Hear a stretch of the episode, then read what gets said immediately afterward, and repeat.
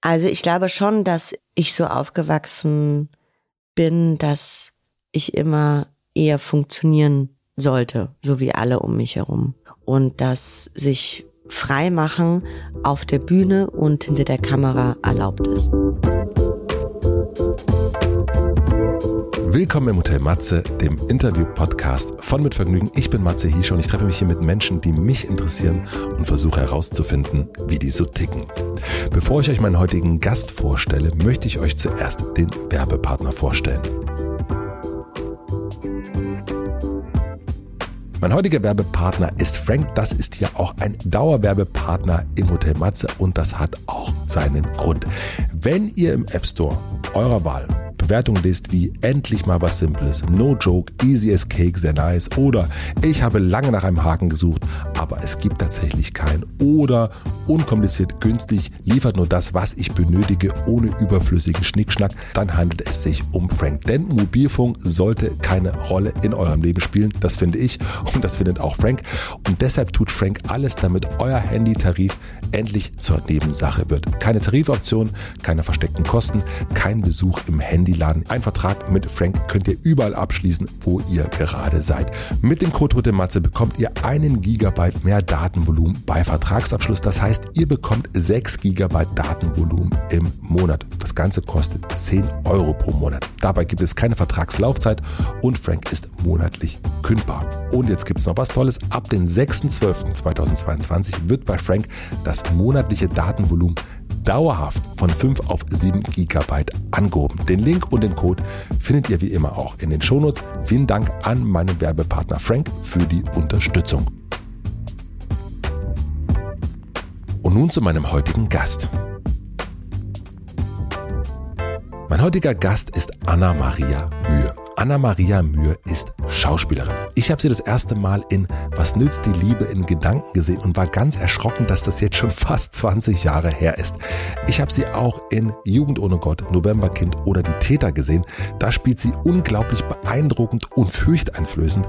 Das NSU-Mitglied Beate Zschäpe müsst ihr euch unbedingt ansehen. Dann gab es noch Die neue Zeit, unsere wunderbaren Jahre, Gott. Seit 2016 ist sie in der Fernsehserie Solo für Weiß zu erleben und demnächst in Totenfrau, eine neue Serie, die ab dem 5.1.2023 auf Netflix startet. Die müsst ihr auch unbedingt sehen. Anna-Maria und ich sind schon eine ganze Weile hier zu einem Gespräch im Hotel Matze verabredet und ich freue mich außerordentlich, dass das jetzt klappt. Ich glaube, es ist genau der richtige Moment. Als Schauspielerin beeindruckt sie mich so, weil es ihr gelingt, ihren Figuren so nahe zu kommen und diese Nähe erlebe ich dann auch als Zuschauer.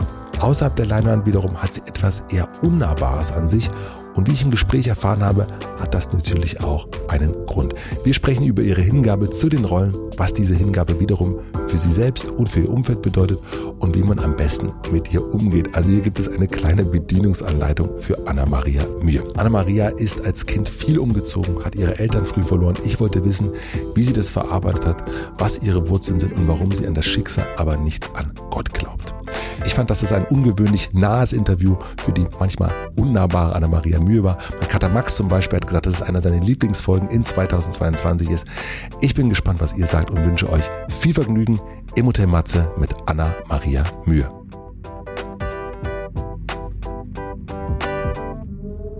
Also du warst krank und bist jetzt eigentlich demnach erholt, oder? Also äh, dieses erholte nach, also man musste ja runterleveln mhm. und dann liegen und nichts tun.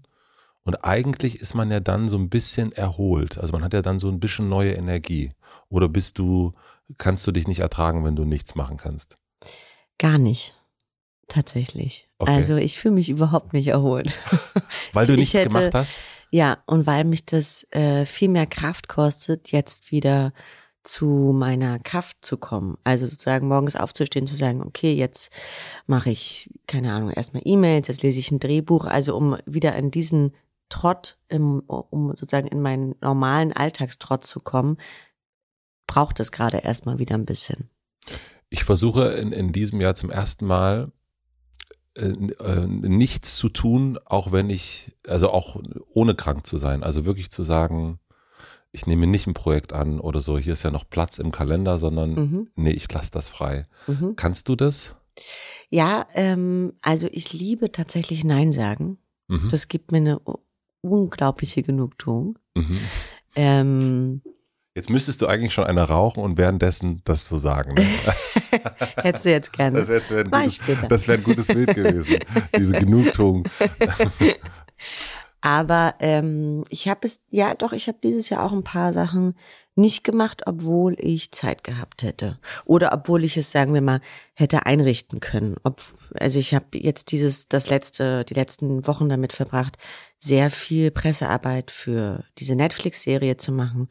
Und das ähm, ist doch recht viel Arbeit, immer, man unterschätzt es so. Und ich hätte vielleicht noch was drehen können nebenbei, habe das aber ange, abgesagt, weil sich das für mich nicht richtig angefühlt hat, weil ich dachte, ja, na klar, ich würde das hinkriegen, aber auf was für Kosten? So, und das ist immer auf meine Kosten und auf die meiner Tochter und irgendwie habe ich keinen Bock mehr drauf. In welchem Zustand magst du dich am meisten? ähm, ah, unterschiedlich. Also ich äh, mag mich schon gerne in dem Zustand, wenn ich drehe und arbeite, weil ich da wirklich sehr, sehr glücklich bin und eine absolute Befriedigung erfahre, jeden Tag. Mm, Genauso mag ich mich aber auch in dem Zustand, morgens meiner Tochter Schulbrote zu machen. Mhm. Also so ganz lapidar Alltag. Ist dieses Drehen aber nicht auch Alltag geworden? Ich meine, du machst das jetzt auch schon eine ganze Weile. Nee, irgendwie nicht. Irgendwie ist es immer noch was Besonderes. Irgendwie ist Drehen immer noch jedes Mal aufregend und jedes Mal neu und äh, jedes Mal sich auch vielleicht neu entdecken oder neue Erfahrungen sammeln, auch neue Grenzen bei sich austesten und zu sagen, okay, nee, das machst du beim nächsten Mal anders. Ähm, nee, das ist gar kein Alltag. Was sind das für Grenzen?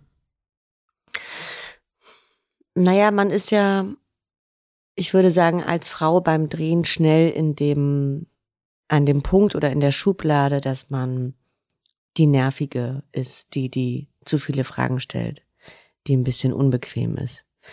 Ähm, Mann, du oder Mann? Mann als Frau. Als vor Frau. allem. Ich glaube, als Frau schneller als als Mann. Als Frau bist du, wenn du Fragen stellst, die unbequeme? Mhm. Aha, okay. Mhm.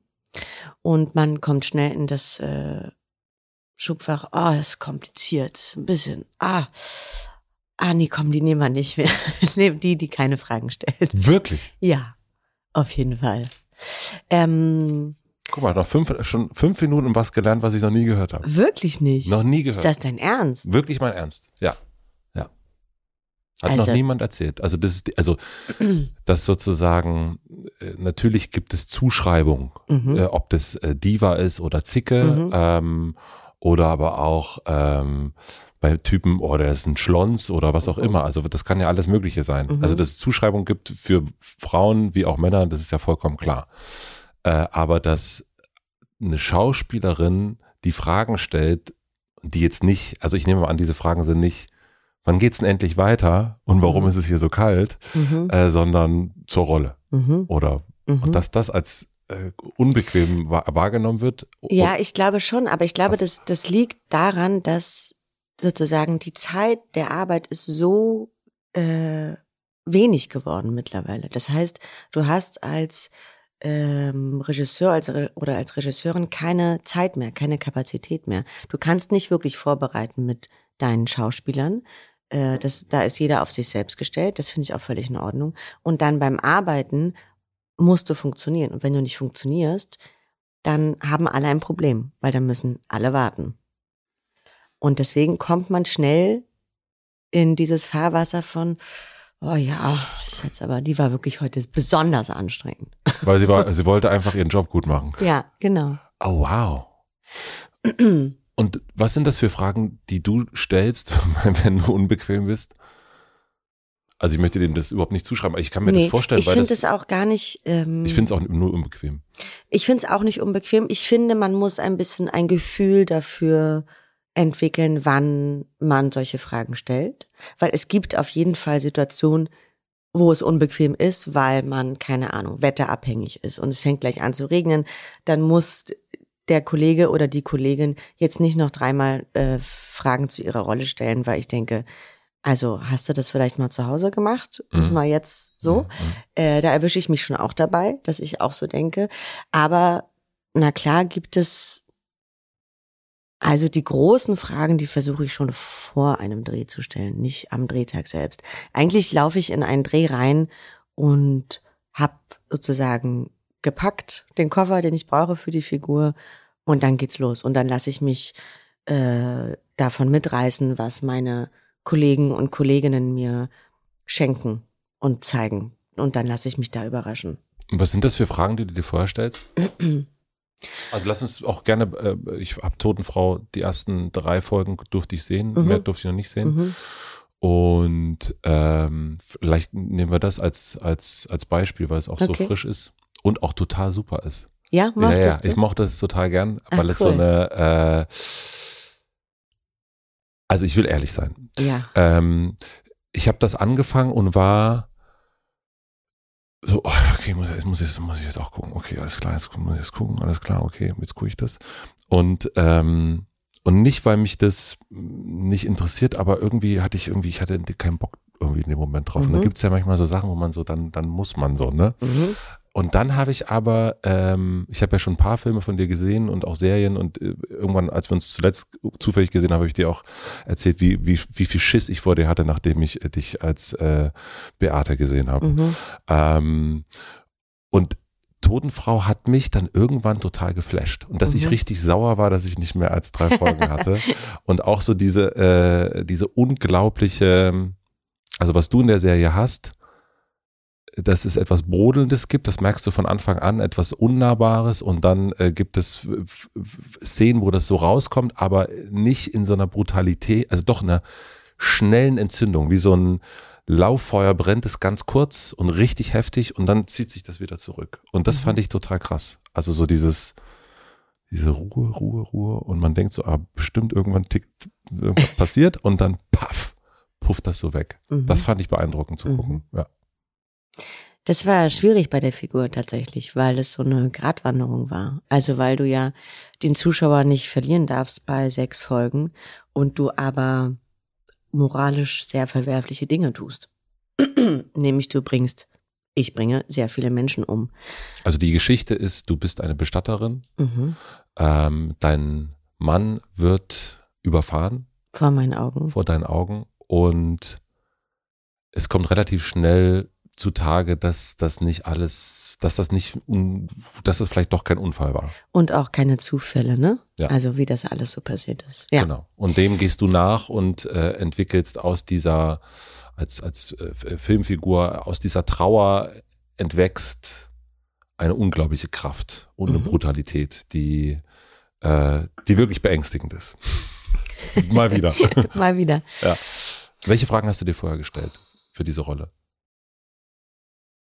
Ja, ich habe ähm, mich gefragt, wie schaffe ich das? Ich muss nicht sympathisch sein für den Zuschauer. Das ist mir nicht das, was was ich brauche oder was mir wichtig ist als Schauspielerin. Aber ähm, trotzdem muss ich ihn auf meiner Seite haben.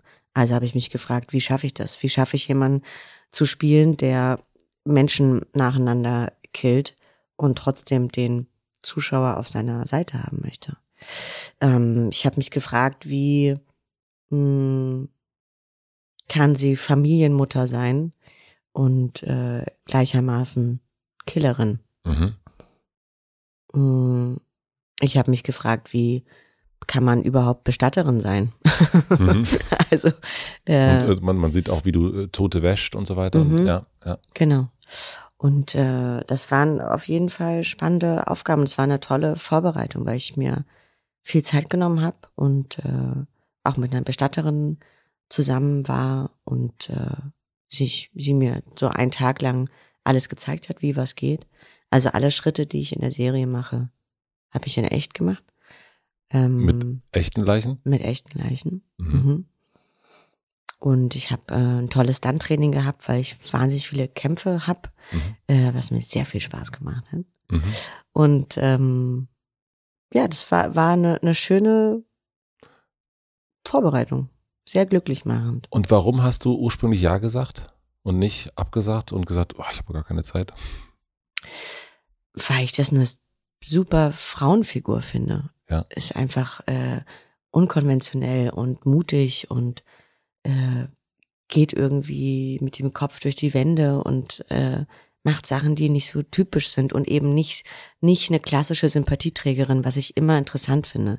Ich finde Figuren immer interessanter, wenn die gebrochen sind, wenn da irgendwas ist, wo man auch als Zuschauer selbst sich die Frage stellen muss, oh, ich finde sie gut, aber eigentlich macht sie wirklich scheiße, aber ich finde sie trotzdem gut. Warum? Wie schaffe ich das mit meinem Gewissen zu vereinbaren?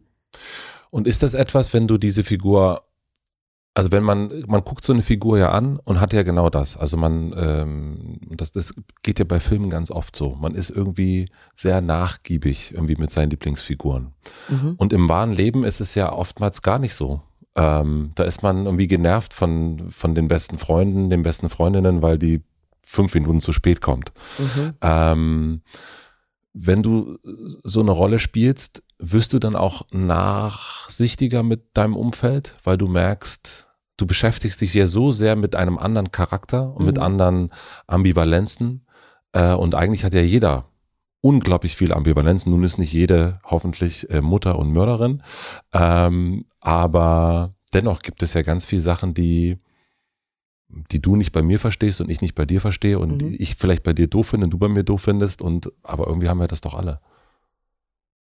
Ja, ähm, aber ich, nee, ich glaube nicht, dass ich da netter werde. also, aber während ich drehe, habe ich sowieso relativ wenig Kontakt nach außen. Ja. Ja. Das, ähm, also das ist mittlerweile eigentlich fast so, dass ich nur noch Kontakt zu meiner Tochter halten kann. Den Rest, also sozusagen Familie und Freunde, ist sehr, sehr wenig. Ich versorge die manchmal mit Fotos und so einer kurzen Nachricht, mir geht's gut und liebe Grüße. Ähm, und ansonsten ähm, bin ich wirklich in dieser Filmbubble dann. Ich will nur mal kurz zurückkommen für dieses auf Menschen schauen, die man in Serien sieht und mhm. Menschen schauen, die im Umfeld sind. Mhm. Ähm, weil du sagtest, nee, es ändert sich eigentlich nicht. Was glaubst du, woran das liegt? Dass wir so Filmfiguren, obwohl die wirklich fürchterliche Sachen tun, irgendwie dann doch gut finden? Und sagen, ja, mh, mm, äh, okay, und dann aber im, im kleinen Kreis, in dem man so ist, dann irgendwie so sauer ist dann Ja, manchmal. da ist man strenger, weil es einen natürlich selbst betrifft plötzlich, ne, weil man es auf sich bezieht. Mhm. Eine Filmfigur macht ja nichts mit dir. Die hat ja mit dir nichts zu tun. Sie bleibt eine Guter Filmfigur. Punkt, ja. Sie bleibt sozusagen im Außen ähm, oder auf der Mattscheibe. Ähm, ich glaube, das ist der große Unterschied. Mhm. Ist dann das, wie wir auf Filme gucken, oder wie wir die uns anschauen, auch mit der Aufmerksamkeit, die wir ja auch haben. Ne? Also ich sitze dann vor der Glotze und gucke mir irgendwie drei Stunden völlig aufmerksam und bin dann nicht mehr am Handy und so weiter. Also ich bin mhm. eigentlich total da, finde äh, die äh, finde die trotzdem nett. Aber ist das dann nicht eigentlich so eine Idealwelt, die man hat? Also wo man sagt, so eigentlich um, also einerseits Aufmerksamkeit schenken einer Sache, äh, so doll und auch einer Figur Aufmerksamkeit schenken und die so mitzutragen, ist doch eigentlich eine total schöne, ist doch eigentlich eine Utopie. Das ist, ähm, wäre doch, wäre doch gut, wenn wir so auf Menschen gucken könnten, generell. Denke ich gerade. Ja, interessant.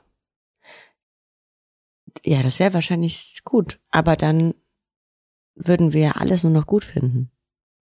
Ist ja vielleicht Nein, nicht heißt nicht gut finden. Es heißt ja auch, es würde ja auch in dem Fall zum Beispiel sagen, okay, das, ich kann nachvollziehen, wenn ich, äh, ich kann, ich kann Dinge nachvollziehen. Also Aber wenn Beate, man alles nachvollziehen kann, ja? dann glaube ich, dann haben wir ein Problem. Weil dann haben wir keine Reibungen mehr, dann haben wir keine Auseinandersetzung mehr, die wir brauchen, glaube ich, um an uns selbst auch zu wachsen. Also ich merke schon, die Auseinandersetzung, die ich jetzt habe, sind andere, als die ich vor 20 Jahren habe mit meinen Mitmenschen. Und die sind ja nur so, weil ich mich entwickle und mein Gegenüber im besten Falle auch. Ja. Wie ist das, wenn du eine Figur wie Beate Zschäpe spielst? Also da ist es ja auch so, ähm, du hast mal gesagt, dass du deine Figuren lieben musst. Ja, total. Ähm, und nun stelle ich mir das in dem Fall natürlich, also gerade Beate Zschäpe irgendwie sehr, sehr schwer vor. Das war äh, schwierig, weil es mir da das erste Mal aufgefallen ist, ähm, wie hart es ist, wenn man nicht so einen einfachen Zugang hat zu seiner Figur. Und ähm, ich war in der Vorbereitung mit dem Christian Schwocho einen Tag im Gericht Mhm. und habe sie beobachtet ein paar Stunden. Und das gab immer in dem Gericht, ich weiß nicht, ob du da mal warst damals während des Prozesses. Nein. Also ich habe mir äh, Sachen davon angeguckt, aber ich war nicht nicht, nicht Da gab es sozusagen es, äh, die, die, die Gästeplätze, sage ich mal, die waren oben und da gab es 50 Plätze auf der linken Seite für Zuschauer und 50 Plätze für die Presse. Und die hatten einen ziemlich guten Blick, also die Presseseite auf Beate Zschäpe. Und dann habe ich so eine Brille aufgehabt, habe mich so ein bisschen unkenntlich gemacht und habe mich einfach zwischen, ich glaube, Süddeutsche und Welt war es damals gesetzt und behauptet, ich wäre jetzt auch von der Presse. Das hat auch noch gut funktioniert und habe dann von da aus ähm, Beate Zschäpe beobachten können. Und da gab es irgendwann einen Moment, wo sie einer Frau, die im Publikum saß, so zugelächelt hat. Und das war irgendwie sympathisch. Also das war auch eine Art von Lächeln, die ich in den ganzen Dokus, die ich bis dato schon geguckt hatte, noch nicht so gesehen habe von ihr. Und da dachte ich so, ja, also hätte die sich in einen anderen Mann verliebt, dann wäre das vielleicht alles anders gelaufen. Hätte, wäre die mit einem Punk zusammen gewesen, wäre das vielleicht, hätte die Geschichte, wäre das anders beschrieben worden. Und das war mir, damit tat sie mir leid und damit wurde sie mir nahbar. Und hast du durch die Arbeit an dieser Serie, oder es waren Dreiteiler, glaube ich, ne? Mhm. ähm, hast du sie dann besser verstanden auch? Also konntest du es, also es heißt ja nicht, wenn man versteht, dass man das gut findet. Also Mhm. das, äh, das heißt ja einfach nur, ich kann es begreifen. Ähm, oder Ja, also ich kann so ein sich verlieren in eine Liebe kann ich total begreifen. ja, Also das hatte ich auch in meiner Jugend. Ich hatte jetzt das Glück, dass ich mich nicht in, in, in irgendwie Nazi verliebt habe, aber ich habe mich schon auch in Typen verliebt, die, äh, glaube ich, meiner Mutter schlaflose Nächte gemacht haben. mhm. ähm, und habe mich darin total verloren. Insofern, diesen Schritt, den konnte ich total verstehen. Das ganze andere konnte ich nicht verstehen, kann ich auch nach wie vor nicht verstehen. Aber ähm, bis dahin und dann geht man halt recht weit. Mhm. Du hast erst schon über äh, Grenzen haben wir gesprochen. Ist das für dich äh, der Reiz, dann genau sowas zu tun? Also ob das jetzt Beate Zschäpe ist oder ob das jetzt auch Blum heißt, glaube ich, die, Mhm. die, die Rolle, die du jetzt in Totenfrau spielst. Ähm, sind das die Grenzen, warum du, also die du ausloten willst und gucken willst, wie, wie nah kann ich dieser Person kommen? Das ist das eine, wie nah kann ich einer Person kommen. Und das andere ist aber auch, ich bin im, in meinem Beruf und im Spielen wesentlich mutiger als in meinem privaten Leben. Und das macht mir sehr viel Spaß, weil ich da Sachen machen darf ähm, und auf die Kacke hauen darf, was ich im Privaten mich niemals trauen würde. Das meine ich auch mit, mit deswegen sind Filme auch so, eine, so, ein- so, ein- so ein Ort. Ne? Also Mhm. ob das jetzt ich zu Hause bin, der sich wegflüchten kann Mhm. äh, und, und ich habe ganz viel in meinem Leben durch Filme erschlossen. Oder aber auch natürlich als Schauspieler, Schauspielerin, wo man sagt, so, ich äh, will das und das gerne mal machen und jetzt darf ich das sein. Was glaubst du, woran das liegt? Dass, also, das ist ja nochmal eine ganz verrückte Situation. Also, wenn du an so einem Set bist, dann sind ganz viele Menschen da. Kamera, Licht, Mhm. äh, Hunderte und es wurde abgesperrt und so weiter und so fort. Und in dem Moment traust du dich, etwas zu tun, was du, wenn all das nicht wäre, si- dir, dir nicht zutrauen würdest. Und noch, es ist noch verrückter bei mir. Ich traue es mich auch erst, wenn die Kamera wirklich läuft. Bei den Proben, da bin ich noch, bin ich noch ganz Okay. vorsichtig. Also selbst da traue ich es mich noch nicht. Aber wenn es heißt, Klappe geschlagen und die Kamera läuft, dann gehe ich raus. Wir sind ja beides gern küchenpsychologisch unterwegs, würde ich behaupten. Also ich bin's Okay. auf jeden Fall und du ja, glaube ich, Ich, auch. jetzt muss ich eine rauchen. jetzt ist der Zeitpunkt. Jetzt ist der Zeitpunkt. So, und jetzt gucken wir jetzt, jetzt, ne, jetzt wechseln wir die Perspektive und schauen mal zusammen auf, auf genau diese Situation. Sie Mhm. kann, wenn die Kamera läuft, dann kann sie Dinge tun, die sie sonst nicht kann. Was sagt der Küchenpsychologe dazu? Na, du hast eine Antwort, ich sehe es. Nee, ich, nee, habe ich nicht. Nee, Nein, hast wirklich nicht. nicht? Nee, habe ich wirklich Hm. nicht. Habe ich wirklich nicht. Also ich glaube schon, dass ähm, ich so aufgewachsen bin, dass ich immer eher funktionieren sollte, so wie alle um mich herum. Und dass sich frei machen auf der Bühne und hinter der Kamera erlaubt ist. Ah. Krass, okay, wow. Ich glaube schon, dass das ein wichtiger Punkt in meinem Leben ist, der mich sehr geprägt hat. Das heißt, ähm, funktionieren, da sind wir wieder bei diesem Ursprung, was wir erst hatten. Äh, das muss klappen, dass die pünktlich ist, dass die keine Fragen stellt, dass die gut vorbereitet ist. Mhm. Die Frauen, die Frauen, die Frauen bei den Männern, das ist was anderes.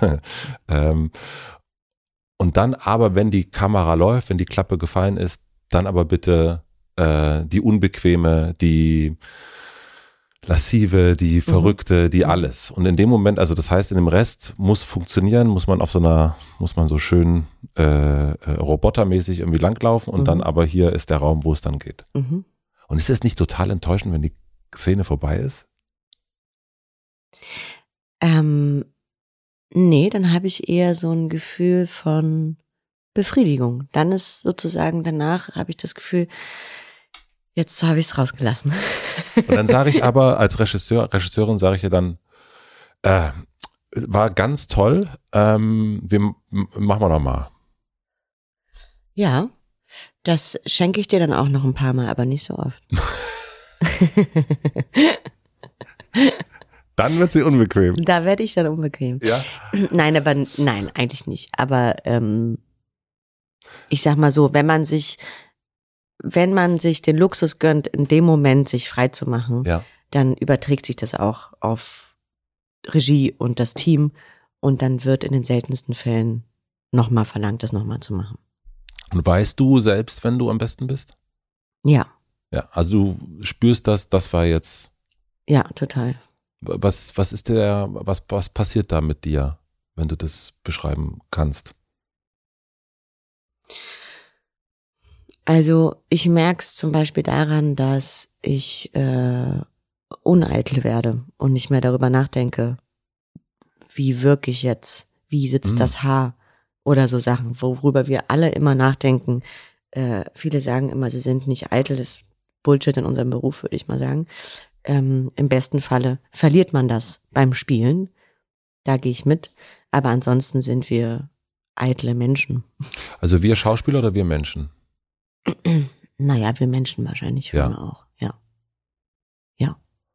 Und ich glaube, wenn, das ist ein Moment, wenn, wenn das passiert, wenn, wenn das alles wegfällt, wenn ich wirklich in dem Moment mich befinde und auch nicht mehr logischerweise über den Text nachdenken muss und das Gefühl da ist, ohne dass ich das herstellen muss, sondern es einfach aus der Figur heraus passiert, dann habe ich das Gefühl, dann glaube ich mir.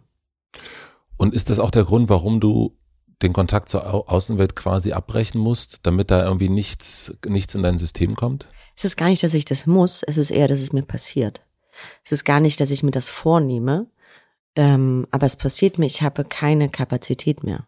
Also ich habe wirklich nur die Kapazität, am Set zu sein und in meinem Hotel zu sein. Und ich bin ein totaler Teamplayer und bin dann so gerne auch mit dem Team zusammen und finde das so ein tolles Gefühl, wenn 40 Menschen an einer Sache arbeiten mhm. und das geil finden und auch natürlich meinen, sie sind jetzt gerade der Nabel der Welt und das wird der beste Film und überhaupt. Ja. Das ist irgendwie schön. Man muss natürlich auch immer wissen, nach fünf Wochen so und jetzt ist mal wieder in Ordnung. Es ja. war auch am Ende nur ein Krimi oder so. Krimi bleibt Krimi. Aber in dem Moment ist es wahnsinnig wichtig und existenziell und das ist ein ziemlich tolles Gefühl, finde ich. Und bist du dann am, also das gibt ja dann auch äh, drei verschiedene Anna Maria Mühes, würde ich jetzt sagen. Also wahrscheinlich gibt es noch viel mehr. Also dann ist, ist die eine, äh, ist die Mutter, die die Brote schmiert. Dann mhm. gibt es die, die die Rolle spielt, also auch wirklich äh, in der Szene ist. Und dann gibt es aber nochmal die Anna Maria am Set. Mhm. Ähm, und dann gibt es wahrscheinlich noch ganz viele andere, aber nehmen wir mal diese drei. Mhm. Wie ist die Anna Maria am Set dann? Die ist ein totaler Spaßvogel. Ja. Ja, ich bin, ähm, mach viel Quatsch am Set und ähm, versuche immer dafür zu sorgen, dass alle gute Laune haben. Was auch sehr anstrengend ist. Warum weil, ist dir das wichtig? Äh, küchenpsychologisch gefragt? Weil ich möchte, dass eben alle das Gefühl haben, dass sie eine richtig geile Scheiße gerade machen. Mhm. Und ähm, ich möchte, dass es allen gut geht um mich herum. Und das soll sowohl im Privaten, aber beim Arbeiten merke ich es ganz besonders, weil da sozusagen das komprimiert ist auf diese Zeit und an, an diesen Orten. Äh, da möchte ich, dass äh, es allen gut geht. Was dazu führt, dass ich aber auch, äh, weil ich sofort spüre, wenn irgendwelche Schwingungen sind, alles sofort aufnehme und dann auch ähm, für jeden da bin am Ende, was auch nicht immer einfach ist. Wie äußert sich das? Also da ist die Oberbeleuchterin und hat Liebeskummer und du, du spürst es und dann. Naja, also private Sachen spürt man weniger am Set, mhm. aber ich spüre sozusagen, äh, wenn es Missstimmungen gibt zwischen Menschen am Set. Mhm. Das meine ich mit spüren. Ich spüre jetzt nicht, was die privat ja. für Kram am Laufen haben. Das nicht. Das ist, gut, das ist schon mal beruhigend. Aber hm, und wenn du jetzt äh, merkst du, dass gerade wenn du sowas wirklich, ich finde Totenfrau sehr, sehr tief. Wenn du sowas machst, dass dann die Stimmung besonders heiter ist. Also es gibt ja manchmal genau in diesen Momenten ein, ein, ein, äh, nach Beerdigung der Leichenschmaus, der wirklich das absurd witzigste sein kann, was man so erleben mhm. kann. Ähm, Galgenhumor nennt man es, glaube ich, dann mhm. auch. Äh, ist das in solchen Fällen auch so, dass du merkst, je härter äh, das ist, was wir da gerade veranstalten, oder nehmen wir den NS, das NSU-Ding, äh, ähm, so äh, wichtiger ist es auch, dass die Stimmung gut ist, weil man kann sich natürlich auch, das ist ja auch bedrückend. Sehr bedrückend, ja. Also, naja, es kommt immer drauf an, finde ich. Es gibt schon Szenen und Situationen, wo ich sehr konzentriert bin davor das strahle ich aber auch, glaube ich, so sehr aus, dass keiner das wagen würde, mich dann anzusprechen. äh, hm. Da lässt man mich dann auch. Aber danach bin ich dann umso lockerer. Mhm. Und dann kann ich loslassen und dann kann ich darüber auch lachen und Witze machen oder dann kann Situationskomik total entstehen. Aber davor muss ich schon auch bei mir bleiben dürfen. Mhm ich weiß, dass es so bei ein paar Schauspieler und Schauspielerinnen, die hier saßen, dass sozusagen bevor Menschen mit denen gearbeitet haben, sie sich den Podcast angehört haben. Mhm. Ähm, um so ein bisschen so eine Bedienungsanleitung äh, ah, zu ja. hören. Okay. Ähm, was müsste für dich dann noch, was müsste man bei dir noch so wissen? Wenn man jetzt so sagt, ah, nächste Woche fange ich an, mit der Mühe zu drehen, ah, jetzt ist die im Hotel Matze. Äh, das ist ja ganz gut, dass das, das was ist denn der wichtig? Also was ist, was brauchst du, um gut zu sein? Das will ich eigentlich wissen. Mhm. Ich brauche mittlerweile schon Menschen um mich herum, die ich schon kenne, auch schon länger. Also ich habe gerne meine Maskenmüllnerin dabei, ich habe gerne meinen Fahrer dabei, ähm, weil ich eben meistens Filme mache, die eher in die Tiefe gehen und die anstrengend sind und die mich seelisch irgendwie auffühlen und mich nackig dastehen lassen. Ähm, das hilft mir. Mhm. Und das ist kein, das wird oft immer so von Produktion so gesehen, oh, jetzt will die ihren Fahrer und es nervt und extra Kosten, weil der vielleicht nicht aus der Stadt kommt oder so. Ähm, führt aber eher dazu, dass sie eine gut gelaunte Schauspielerin am Set haben morgens und nicht, mhm. nicht eine verunsicherte. Ich äh, kann schnell verunsichert werden auch. Also wenn ich einen Fahrer oder eine Fahrerin habe, die ich nicht kenne und die morgens äh, mich mit Musik zuschallert oder ich mitkriege, dass der oder die schlecht gelaunt ist, dann nehme ich das mit ans Set. Und das ist dann einfach nicht schön. Dann bin ich, kann ich nicht frei agieren. Mhm. Also, genau, ich brauche meinen, meine, meinen Sicherungsmenschen um mich rum. Mhm. Ja. Was sonst noch? Also, ich bin gut vorbereitet mm, das mache ich vorher. Ich weiß gar nicht, ich brauche gar nicht so viel, glaube ich. Also ich brauche schon jemanden, der dann auch was erzählen will und dem das wichtig ist, was wir hier machen. Gibt ja oft, äh, man macht manchmal auch Filme, hm, wo man merkt, das ist so klassische Auftragsarbeit. Mh, hm, wenn ich das zu doll spüre, dann wird mir schnell langweilig. Ich habe mit äh, Fatih Akin gesprochen mhm. und der sagte, äh, dass manche Filme sind wie Pickel ausdrücken, mhm. äh, weil das muss einfach raus. Mhm. Äh, und manche sind aber auch wie Fingernägel schneiden, das ist halt notwendig. Mhm. Und gibt es das auch für dich? Also gibt es für dich auch Pickel und Fingernägel? Es ist ein bisschen ein schwieriges Bild, aber es sagt schon sehr. Sehr schwieriges Bild. aber es, also es ist rein, wenn man sich's vorstellt, ist es schwierig. Aber eigentlich finde ich es ganz treffend. Aber Ja. vielleicht findest du auch ein anderes. Also, ich habe mir schon relativ früh das Recht rausgenommen, nur das zu machen, wo ich dahinter stehen kann. Also Pickel. Ja. Mhm. Ähm, also, wenn ich mir meine Vita anschaue, dann würde ich sagen, die Projekte, die Fingernägel waren, waren vielleicht fünf. Mhm. Und das finde ich einen relativ guten Schnitt. Das ist auf jeden Fall ein guter Schnitt. ja.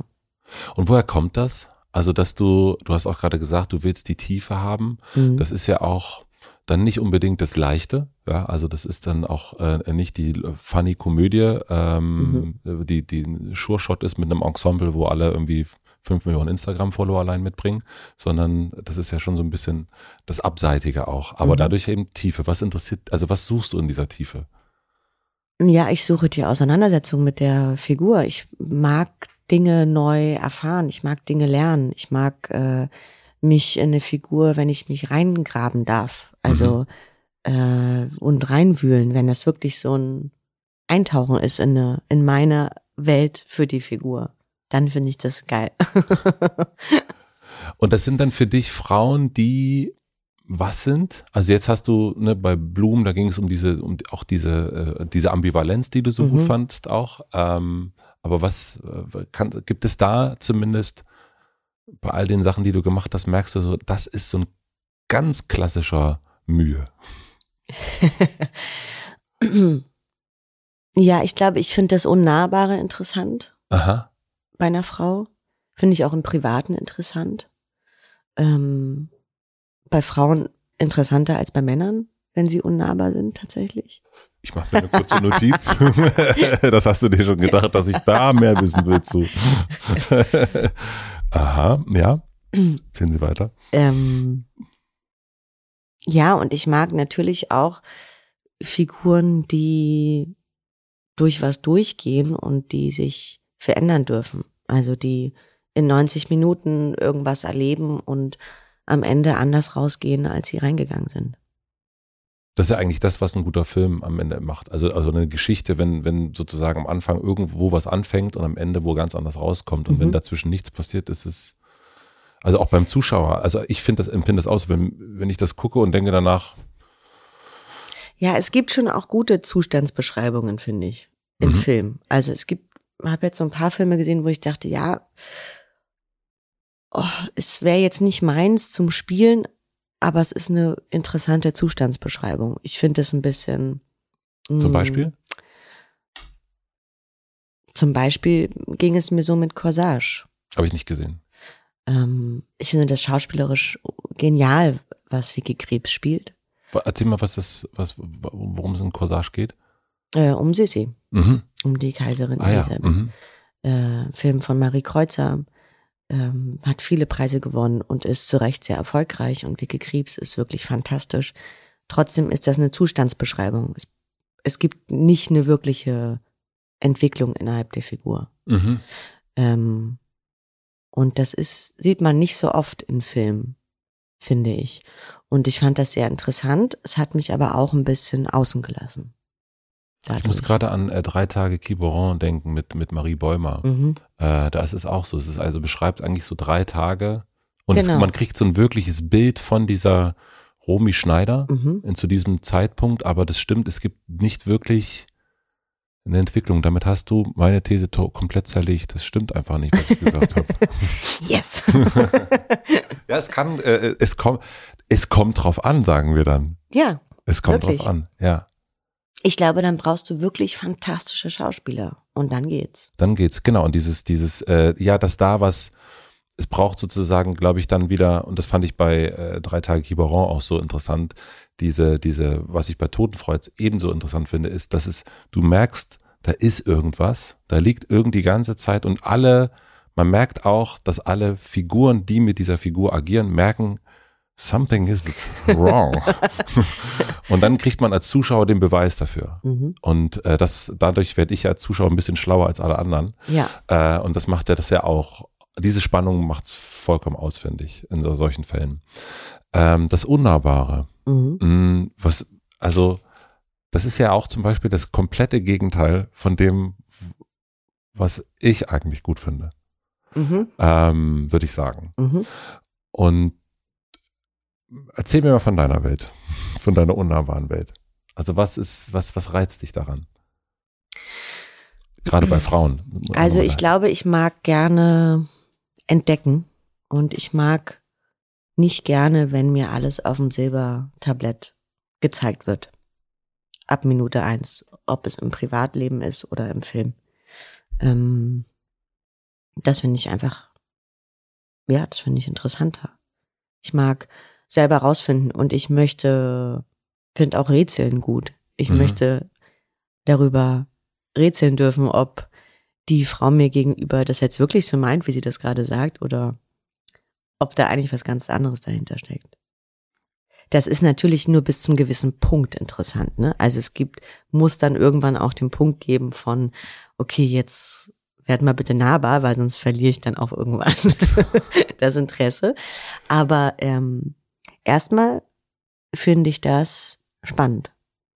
Also bei Filmfiguren kann ich das total nachvollziehen oder Mhm. in, Literatur. Also das ist natürlich, will man nicht sofort alles äh, hingelegt, da muss man Mhm. das nicht lesen oder gucken. Aber im Privaten kann das ja auch dieses Unnahbare mh, ausschließen, dass man, dass das, äh, dass Menschen sich mh, gar nicht trauen, der Person nahe zu kommen. Und dann Ja. verliert natürlich auch, also das sind Möglichkeiten, die man dann einfach nicht hat. Ähm, oder? Ja, ja, das stimmt, aber das ist ja auch oft nur, also am Ende ist ja das Unnahbare sein nur ein Schutz. Ja. Also äh, mir wird es auch oft nachgesagt, dass ich unnahbar wirke oder verschlossen und man dadurch keinen Griff, keinen Zugriff auf mich hat. Mm. Und das stimmt auch. Also ich brauche lange, um mich zu öffnen oder um jemanden in mein Herz zu lassen. Aber das Schöne ist, wenn er dann da drin ist, kommt er auch nicht wieder raus. Also dann bin ich wirklich sehr umarmt. Ähm, aber bis dahin ist das ein Weg. Und ist das etwas, was du mm, loswerden willst oder weniger sein willst? Also wenn ich jetzt zum Beispiel sagen würde, ach, die die ist unnahbar, Mhm. Würdest du das als ein Kompliment auffassen oder als ähm, als eine Verletzung oder als als was würdest du das auffassen? Nee, es ist eine Tatsache. Ist eine Ich finde Tatsache. es gar nicht, ich würde das gar nicht bewerten Mhm. für mich. Ähm, weil ich finde das in Ordnung. Also wenn ich auf mein Le Leben zurückblicke und auf meine Geschichte, finde ich das in Ordnung, dass ich unnahbar bin erstmal. Mhm. Ich finde, das Recht habe ich. Absolut, nee, nee, natürlich, natürlich, aber es gibt ja manchmal so, man, man äh, sieht Menschen und begegnet Menschen und man weiß erstmal gar nicht, warum ist der so offen und die so verschlossen. Mhm. Äh, was ist das eigentlich? Ist das, labert er so viel, weil er irgendwas zu verbergen hat oder labert sie so wenig, weil sie was zu verbergen hat? Das ist sowieso dann Mhm. Oder labert er so viel, weil er sich keiner labern hört. Oder das, genau, das gibt's auf jeden Fall auch, ja klar. Auch bei Männern. Ja. ähm, und äh, ich glaube aber, natürlich, ich glaube auch an, an verpasste Chancen in, in, in allen Fällen. Absolut. Also glaube ich auch. Aber ich glaube auch immer daran, dass man nochmal eine Chance hat. Also ich glaube immer auch an die zweite Chance. Und an die zweite und dritte Begegnung. Und dann kann man sich vielleicht nochmal anders in die Augen gucken. Du hast auch mal gesagt, dass du nicht an Gott glaubst, aber ans Schicksal. Mhm. Wie, wie hat sich das, wie zeigt sich dir das Schicksal? Oh, momentan zeigt sich ganz gut. Ich glaube, momentan ist ganz. Momentan ist richtig, momentan ist gut, wie Herbert Grönemeyer sagen würde. Ja, nee, ich glaube, ähm, so seit ein paar Jahren ist es, ist es meins gut mit mir. Aber ich habe viele Sachen erlebt, wo ich das Gefühl hatte, also das kann kein Gott dafür geben, weil dann wäre es einfach ein Arschloch. Ja. Ähm, und es ist aber, hat vielleicht was zu tun, wo ich dann am Ende meines Lebens stehen darf. Und deswegen muss ich durch ein paar Sachen durchgegangen sein. Mm, Und glaubst du dann, also dieses Schicksal, glaubst du, dass es etwas gibt, was dann, also Schicksal ist doch, wenn, wenn es vorgezeichnet ist. Mhm. Und glaubst du, dass es für dich so eine Art Landkarte gibt, die sagt, diese Kacke musste passieren, damit das passieren kann und so weiter? Also so, Ja, ich glaube schon. Aber ich glaube, das ist in jedem Leben so. Also ich glaube, das beziehe ich jetzt gar nicht so auf mich. Nee, nee, das ist mir, also das wäre jetzt wirklich schwierig, wenn du sagen würdest, übrigens, das Schicksal ist jetzt einfach die. nur mal, hat sich was auch immer für mich ausgedacht und alle anderen halt nicht. Nein, ich, ich glaube, glaube einfach, ich glaube einfach generell daran. Also ich glaube, es gibt nichts passiert ohne Grund. Das hat mir meine Mutter ziemlich früh beigebracht und ähm, ich habe das in, in kleinen Dingen als Kind erfahren, als Jugendliche und im Nachhinein habe ich es immer verstanden, warum das dann so war. Und was glaubst du, warum die schlechten Sachen passieren? Also wenn das dann gut ist? Also wenn du da ein Beispiel nennen willst? Naja, die schlechten Sachen passieren wahrscheinlich, weil ich dann der Mensch bin, der das tragen kann. Mhm. Ähm, der in irgendeiner Form damit umgehen kann. Ähm, der das vielleicht braucht für seinen Beruf, um durch bestimmte Situationen durchzumarschieren. Also ich glaube schon daran, dass das Schicksal sich jetzt nicht Menschen aussucht und da richtig reinhaut, äh, die das nicht halten können. Daran möchte ich glauben. Und ist das Schicksal dann in dem Moment für dich da oder für dich im Zusammenhang mit allen anderen? Also es gibt ja auch sozusagen das stellvertretend quasi. Also man hat ja, also Art Auftrag, diese Person, ähm, der geben wir mal diesen Rucksack, der ist richtig, richtig schwer, aber sie kann den tragen und sie trägt den aber auch in gewissermaßen für andere. Also ist dieses Schicksal ein Zusammenspiel ein weltliches oder ein, ein individuelles nur? Nee, ich glaube, es ist ein individuelles. Also ja, da hätte ich irgendwie das Gefühl, da würde ich mich ganz schön groß und ernst nehmen, wenn ich jetzt sage, dass es für die Welt steht. Also Welt ist ja auch natürlich immer sehr groß, aber es kann ja auch für das, für das kleine Umfeld sein. Das kleine mhm. Umfeld ist auch eine Welt. Also ne, mhm. ne, wenn man sagt, ähm, wenn, wenn man an Schicksal glaubt, ist es ja so, dann gibt, wenn an Schicksal für alle glaubt, ist es ja für alle eine Landkarte. Ja. Und dann in dieser Landkarte sind wir auch alle miteinander verbunden. Mhm. Und natürlich glaube ich jetzt nicht, dass, dass man sagt so, der Person ist heute was Schlechtes passiert, damit für die ganze Welt, ähm, in, in, in, alle Ecken der Welt irgendwie die Menschen was dafür. Das glaube ich auch, das würde ja. ich auch nicht sagen. Ja. Aber sozusagen für die, äh, ich leite nur daran, davon ab, dass Schicksal ja eigentlich dann auch immer doch, ein, wenn man an, an ein allgemeines Schicksal glaubt, ist eigentlich auch immer nur im Zusammenhang mit sein kann. Mhm. Irgendwie, denke ich gerade. Ja, vielleicht aber man kann es nicht prüfen. Ähm, nee. Und ähm, warum glaubst du aber an Schicksal und nicht an Gott? Also ist das. Also ich glaube, ich glaube nicht an Gott, weil ich einfach nicht so aufgewachsen bin. Mhm. Also weder mein Vater noch meine Mutter noch meine Stiefmutter haben an Gott jemals geglaubt. Mhm. Ich war immer auf strengen religiösen Schulen tatsächlich, was lustig war. Das ist auch deine erste Rolle war als Schaf im Grimmspiel. Richtig. Ja. Fand ich gut. Ja, da hat mein Vater mich ausgelacht und danach gefragt, willst du wirklich den Beruf machen? Weil das kam nur, weil ich meinte zu ihm, ich möchte Schauspielerin werden. Und da meinte er, gut, dann hier Krippenspiel. Und dann war ich das depperte Schaf mit so einem Teppich überm Rücken und bin da über den Kirchenboden gekrabbelt. Und dein Vater gesagt, na, willst du weitermachen? Genau. Wow. Ja. Ich durfte auch nie ähm, zum Beispiel im Schultheater mitmachen. Es wurde mir absolut verboten, weil er immer gesagt hat, wenn du jemals den Beruf wirklich machen willst, dann will ich nicht, dass du versaut wirst von schlechten Deutschlehrern, die meinen, sie sind Theaterpädagogen.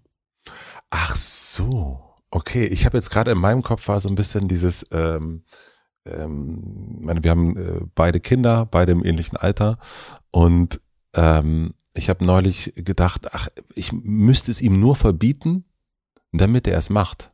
Ach so. Also nach dem Motto, du darfst, also nee, Beatles darfst du auf gar keinen Fall hören. Das ist Teufelsmusik. Das darfst du niemals hören. Um sozusagen nicht um hören, den Effekt zu haben. Um den Effekt zu haben, okay. um nicht die ganze Zeit Mark Foster hören zu müssen zu Hause. Ja, verstehe. Ähm, so, tut mir leid. Ja, es gibt Schlimmeres, habe ich gehört. Ähm, aber das war es nicht. Also er wollte eigentlich, dass du nicht versaut wirst. Ja. Aber warum wollte er nicht, dass, dass also aber wollte er dann schon, dass du Schauspielerin bist? Nee. Das auch nicht. Nee, er war eher total dagegen. Also das war richtig, es war, hat lange gedauert, bis er damit d'accord war. Aber wenn ich das richtig gelesen habe, du warst doch die ganze Zeit mit deinem Papa am Theater, am Set und so. Also du warst doch die ganze Zeit in dieser Welt drin. Mhm. Also das ist ja so ein ich bisschen, als würde man sagen, äh, du hast einen Eisladen und sagst, also Eis darfst du auf, äh, das darfst du auf gar keinen Fall essen. Also es gibt, ich glaube, es gibt natürlich mehrere Gründe, aber zwei Gründe habe ich verstanden, jetzt mit mhm. meinen 37 Jahren. Der eine ist, dass er einfach so viele Freunde hatte, die nicht erfolgreich waren in dem Beruf. Und ich glaube, davor will man sein Kind schützen. Das ja. leuchtet mir total ein. Absolut. Als ja. Selbstmutter. Ähm, und das andere ist, was rein aus ihm kam, dass ich glaube, er hat ziemlich schnell verstanden, dass ich sehr ähnlich gestrickt bin wie er. Ähm, und ich glaube, er hat ähm, mich auch davor schützen wollen, dass man sich nicht immer, und das hat, ist ihm, glaube ich, auch passiert, so in seinen Rollen verliert. Und eben das Ganze drumrum, wie es mir jetzt auch passiert, nicht mehr stattfinden kann. Also Privatleben kaum, Familienleben gerade noch so, aber auch immer schwierig und sieht man ja auch an der Geschichte meines Vaters nicht immer erfolgreich. Mhm. ähm, also ich glaube, das ist was, was er ziemlich schnell bei mir gesehen hat und begriffen hat. Mm. Und du bist ja trotzdem beides. Also du bist zum einen Schauspielerin mhm. und du bist diejenige, die auch am Set ist und sagt, ich kann gar nicht draußen stattfinden. Ich muss mich, ich, also du hast es ja erst gesagt, das ist nicht etwas, was du bewusst machst, sondern so ist das einfach. Mm. Wie, wie schaust du, wenn du jetzt das so erzählst, wie schaust du dann darauf, dass du letzten Endes ja, irgendwie ja genau das. Naja, ich bin froh, dass ich es mittlerweile verstanden habe, mhm. dass es so ist. Also das verstehst du jetzt erst? Ja, seit ein paar Jahren. Ja. Das ist nicht was, was ich schon von Anfang an verstanden habe. Hast du gedacht, ach, stimmt nicht? Oder? Naja, das ist ja auch, also ich meine, wenn man seine Eltern so früh verliert, dann ist die Auseinandersetzung damit ja eine ganz andere. Also sprich, du fängst viel später an, Fragen zu stellen und du kannst die ja nicht an die stellen, die es betrifft, sondern du stellst sie dir selber oder vielleicht deinen Mitmenschen, die dir vielleicht was dazu sagen können. Insofern ist das was, was mir in den letzten Jahren erst bewusst geworden ist, dass wir uns, mein Vater und ich, da sehr ähnlich sind in der, in dem sich aufopfern für eine Figur. Wir machen eine klitzekleine Werbeunterbrechung. Mein heutiger Werbepartner ist Asket. Asket wurde 2015 gegründet und ist eine schwedische Bekleidungsfirma, die sich auf die Herstellung von gut gemachten Kleidungsstücken für Männer und Frauen spezialisiert hat. Jedes Kleidungsstück wird bis ins kleinste Detail gestaltet und mit höchster Qualität hergestellt. Fast jeder Faden kann zu seiner ursprünglichen Farbe zurückverfolgt werden. Sie sind äußerst tragbar und zeitlos, sodass ihr immer wieder zu einem Asket-Shirt oder einer Asket-Jeans greifen werdet. Ich zum Beispiel besitze von Asket ein dunkelblaues Flanellhemd mit weißen Knöpfen und trage das wirklich sehr, sehr häufig, weil es zu fast jedem Anlass passt. Und ich merke auch, je älter ich werde, desto zeitloser möchte ich es und mag zum Beispiel gar keine saisonalen Prints auf meinem T-Shirt haben von Bands, die ich gerade jetzt gut finde und nächstes Jahr vielleicht nicht mehr so mag. Deswegen passt die Philosophie von Asket auch so sehr zu meinem Kleidungsschrank. Mit einer einzigen permanenten Kollektion anstelle von saisonalen Kollektionen, wie gesagt, könnt ihr jederzeit auf zuverlässige Favoriten zurückgreifen. Asket ist ein überzeugter Verfechter des Grundsatzes, nur das zu kaufen, was man wirklich braucht. Also nur, wenn ihr wirklich etwas Neues braucht, schaut ihr bei asket.com vorbei. Asket schreibt man A-S-K-E-T. Den Link findet ihr wie immer auch in den Shownotes. Vielen herzlichen Dank an meinen Werbepartner Asket für die Unterstützung. Mein heutiger Werbepartner ist die Leaseplan Bank, geschrieben L-E-A-S-E Plan Bank. Die Leaseplan Bank ist eine Online-Sparbank. 2010 wurde sie in den Niederlanden gegründet und sie kommt ohne ein teures Netzwerk an Filialen aus. Darum sind die Kosten niedrig und die Zinssätze attraktiv. Für euer Tagesgeldkonto gibt es ab sofort eine neue Funktion Ihr könnt nämlich Unterkonten für mehr Klarheit und Struktur bei kleineren Sparzielen erstellen. Das bedeutet, dass ihr bei eurem bestehenden Konto mehrere Unterkonten für verschiedene Sparziele erstellen könnt, sei es für ein neues Smartphone, für eine Reise, für ein Haustier, den neuen Laptop oder die Hochzeit und so weiter und so fort. Und trotzdem habt ihr jederzeit Zugriff auf diese Unterkonten und seid nicht an eine feste Laufzeit gebunden. Die ersten 50 Hörerinnen und Hörer, die ein Konto bei der Leaseplanbank eröffnen und in ihrer ersten Überweisung Matze nennen, finde ich ganz witzig, erhalten 50 Euro Startguthaben. Wo und wie ihr ein neues Konto eröffnen könnt, findet ihr als Info unter dem Link in den Shownotes. Vielen herzlichen Dank an meinen Werbepartner Leaseplanbank für die Unterstützung. Und nun zurück zur Folge. Bist du, aber auch das hast du erst schon so ein bisschen über die Vorbereitung gesagt, mm, du gehst dann zu einer zu einer Bestatterin und lässt dir das erklären und machst das dann selber. Äh, ist dieses Unnahbare auch ein Zeichen davon, dass du die Sachen meistens versuchst mit dir selber auszumachen? Ja, auf jeden Fall. Also ich bin keine, die nach Hilfe ruft, wenn sie Hilfe braucht. Und das heißt, wenn man dein Freund, deine Freundin wäre, wäre das eher, dass man sagen muss, wenn es dir nicht gut geht, also jetzt warst du erkältet zwei Wochen, du würdest wahrscheinlich nicht sagen, ich brauche ich brauch was, sondern es ist eher, man müsste vorbeikommen und sagen. Man müsste es machen. Das haben sie aber auch alle mittlerweile verstanden. Das ist ganz schön. Das war auch die letzten zwei Wochen schön zu sehen. Ich habe einfach deine Hühnersuppe vor die Tür gestellt bekommen. Das meine ich mit Bedienungsanleitung. Ja. Die machen wir ja heute so ein bisschen. Das heißt, es ist ja, immer nur noch. Man muss einfach machen. Also man sollte mich nicht anfangen zu überraschen, da stehe ich gar nicht drauf aber ähm, sozusagen was zu tun, ohne jetzt zu erwarten, dass ich dann noch Gastgeberin bin, sondern wirklich die Hühnersuppe hinstellen und wieder gehen, ja. das finde ich toll. und versuchst du das, also dein Vater hat dich ja davor gewarnt und wollte das oder wollte dich. Aber hat mich eben nicht gewarnt, sondern hat immer nur gesagt, nee, nee, du darfst nicht. Also Okay. so typisch Vater, Tochter oder Vater, Sohn, Mhm. äh, nein, ich möchte nicht, dass du das machst. Das, da gibt's ja dann keine Begründung dafür. Ja, ja, ja. Und ähm, verstehe. Und dann, jetzt ist das aber passiert, jetzt bist du ja so, wie du, jetzt ist ja sozusagen, sitzt ja ein fertiger Mensch vor mir, Mhm. äh, oder noch nicht ganz, würde ich sagen. Aber äh, versuchst du das zu verändern? Also es sind ja Sachen, es ist ja nicht so, also du hast ja auch schon gelernt oder selbst erfahren, dass er auch ein bisschen recht hat mit dem. Voll. Und und jetzt weißt du es. Jetzt vorher vorher hast du es nicht gesehen oder wolltest dich auch abgrenzen und so weiter. Und Mhm. jetzt weißt du es. Und Mhm. was sagst du jetzt zu deiner Tochter in ein paar Jahren oder vielleicht jetzt auch sogar schon? Keine Ahnung. Also ich glaube, der erste Schritt ist schon mal, dass ich mir dessen bewusst bin. Mhm. Das ist ja immer der erste Schritt. Und dann versuche ich, ähm, ja, ich versuche sozusagen Stück für Stück mich da von frei zu machen. Ich glaube trotzdem, dass es nur bis zu einem gewissen Punkt geht, weil ich bin so gepolt, was die Arbeit angeht. Ich brauche die maximale Präsenz in dieser Figur.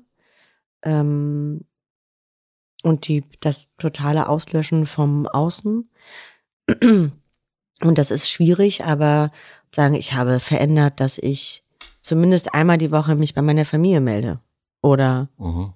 so. Also das sind Veränderungen im sehr kleinen, die für mich aber recht groß sind. Mhm. Mm, Oder ich verändere, dass ich äh, mich innerhalb einer Beziehung trotzdem dann melde und äh, versuche, den anderen daran teilzuhaben. Das gelingt mir mal mehr weniger, aber zumindest versuche ich's. Hm. Was ist das, was das, also ich kenne das ein bisschen von deinem Bruder auch. Der sagte irgendwann Mhm. mal äh, zu mir, also es, es gab zwei Sätze, die er mir gesagt hat. Äh, beide würde ich äh, dir- dir auch erzählen wollen. Das eine ist, die Kunst ist das Diktat. Ähm, und äh, ja, also muss ich ja nicht weiter erklären. Mhm. Ähm, und das andere war, ein Mühe macht so etwas nicht. und äh, da dachte ich schon, das ist schon, Ja, das ist mir ein bisschen, das ist typisch mein Bruder. Das erste würde ich unterschreiben. ja, Ja. inwiefern? Also wie zeigt sich das? Naja, das zeigt sich, dass wenn ich eine, äh, ein Angebot annehme, dass äh, es dann wirklich nur das gibt Mhm. Und wenig anderes. Und ist das für die Kunst? Ja.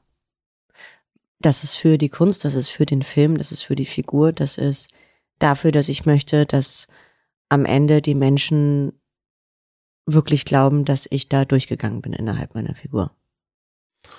Und was soll ich, also was wünschst du dir von mir, wenn ich das gucke? Also was, verstehst du, was ich meine? Also du, Ich wünsche mir deine, deine ungeteilte Aufmerksamkeit. Du sollst dich darauf einlassen. das mache ich ja auch bei, keine Ahnung, das könnte ich auch, nein, mache ich jetzt persönlich nicht, aber es machen ja Menschen, würden Menschen auch machen, wenn du bei Temptation Island wärst. Jetzt mal so ganz Also keck. wenn ich Temptation Island gucke, mhm. was durchaus vorkommen kann, Ja, ich ahne. ähm, Grüße an Elena Gruschka an dieser Stelle. richtig, Mhm. Dann erwische ich mich mehr dabei, dass ich am Handy parallel bin, als ich, dass ich Okay. Temptation Island gucke. Ah ja, okay, Die haben nicht meine ungeteilte Aufmerksamkeit. gut. So weit kommt's noch. okay, verstehe. Und aber wenn ich das jetzt sehe, also äh, vielleicht auch wirklich äh, äh, Totenfrau, ich sehe, ich sehe das und was möchtest du, ähm, was dann, also die, ja, die ungeteilte Aufmerksamkeit, aber das glaube ich nicht, dass das alles ist. Ich möchte, dass du, ähm, also natürlich möchte ich, dass du glaubst, was ich dir da vorspiele, Mhm. im wahrsten Sinne des Wortes. Und ich möchte, dass du berührt bist. Ich möchte, dass du wütend bist. Ich möchte, dass du all das, was ich in der Figur fühle, dass du das auch fühlst. Dass du mit mir zusammen da durchgehst. Ich muss trotzdem noch ein Warum dahinter hängen. Warum ist, also warum möchtest du, dass, dass ich das Weil ich mich für dich ausziehe. Annette Frier sagte mal, dass es ein sich zur Verfügung stellen ist. Auch, ja? Das ist wahrscheinlich die gesündere Form. Da muss ich noch hinkommen. Aber ähm, Momentan ist es noch mehr bei mir.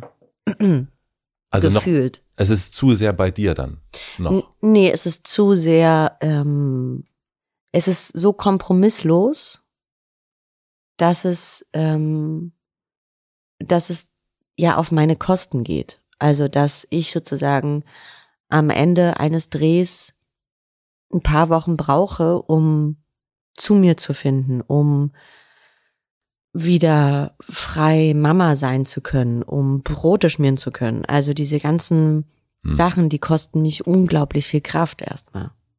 Und ähm, ich glaube, das kann jemand wie Annette Frier schneller wieder hinkriegen. Und wenn ich dich da sehe auf dem Bildschirm, bist du das dann auch? Also ist das ein, ein Teil von dir, den du mir da zeigst? Also er kommt ja aus mir heraus. Ja. Da wird schon was von mir drin sein, klar. Und ist das auch, ähm, wenn du eine Rolle annimmst, dass du sagst, ich möchte diesen Teil entdecken? Ich möchte mal gucken, also äh, in mir rumwühlen. Mm, Ja, ich glaube, das passiert. Das ist jetzt keine bewusste Sache beim Lesen, dass ich denke, ah, das möchte ich jetzt in mir finden.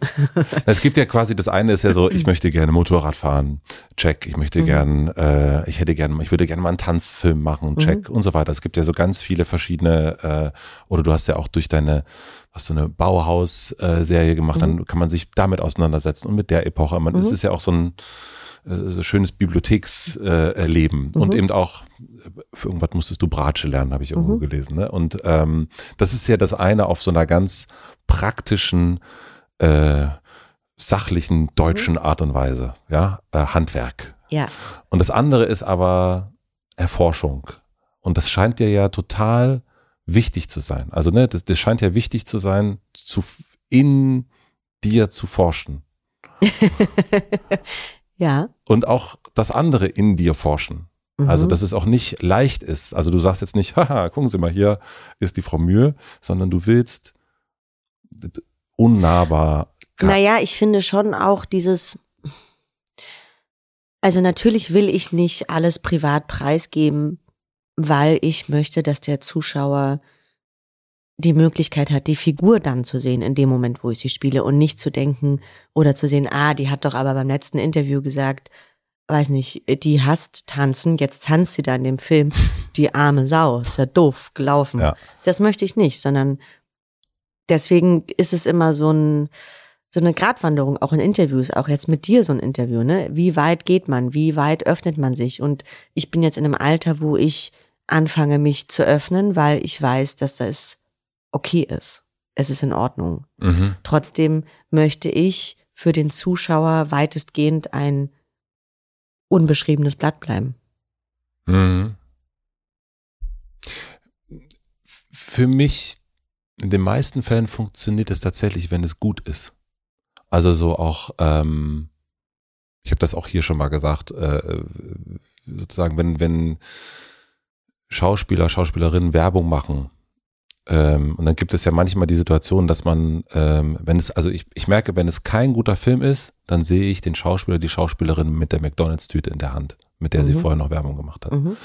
Äh, wenn es ein guter Film ist und eine gute Performance, vergesse ich ja alles. Da gucke ich auch nicht aufs Mhm. Handy. Mhm. Also eigentlich ist, glaube ich, dass Schauspieler, Schauspielerinnen alles eigentlich machen können, äh, an alles sagen können. Äh, der größte Depp, die unnahbarste, nahbarste, was auch Mhm. immer sein kann. Aber wenn es gut ist, ist es gut. Und Mhm. eigentlich ist das so ein, so ein Gradmesser, finde ich so ein bisschen. Mhm. Also für mich zumindest. Ja, für mich auch. Kannst du nachvollziehen? Ja, total. Okay. Unnahbarkeit findest du bei Frauen gut, bei Männern nicht. Mhm. Interessant, ne? Ja, natürlich. Ja. Warum? Ich glaube, weil ich das Männern nicht wirklich glaube. Genial. Ähm, ja, ich glaube, so einfach ist es.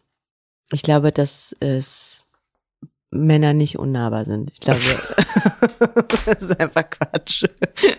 wow. Was für eine Aussage. Hm? Lass ich jetzt mal so stehen.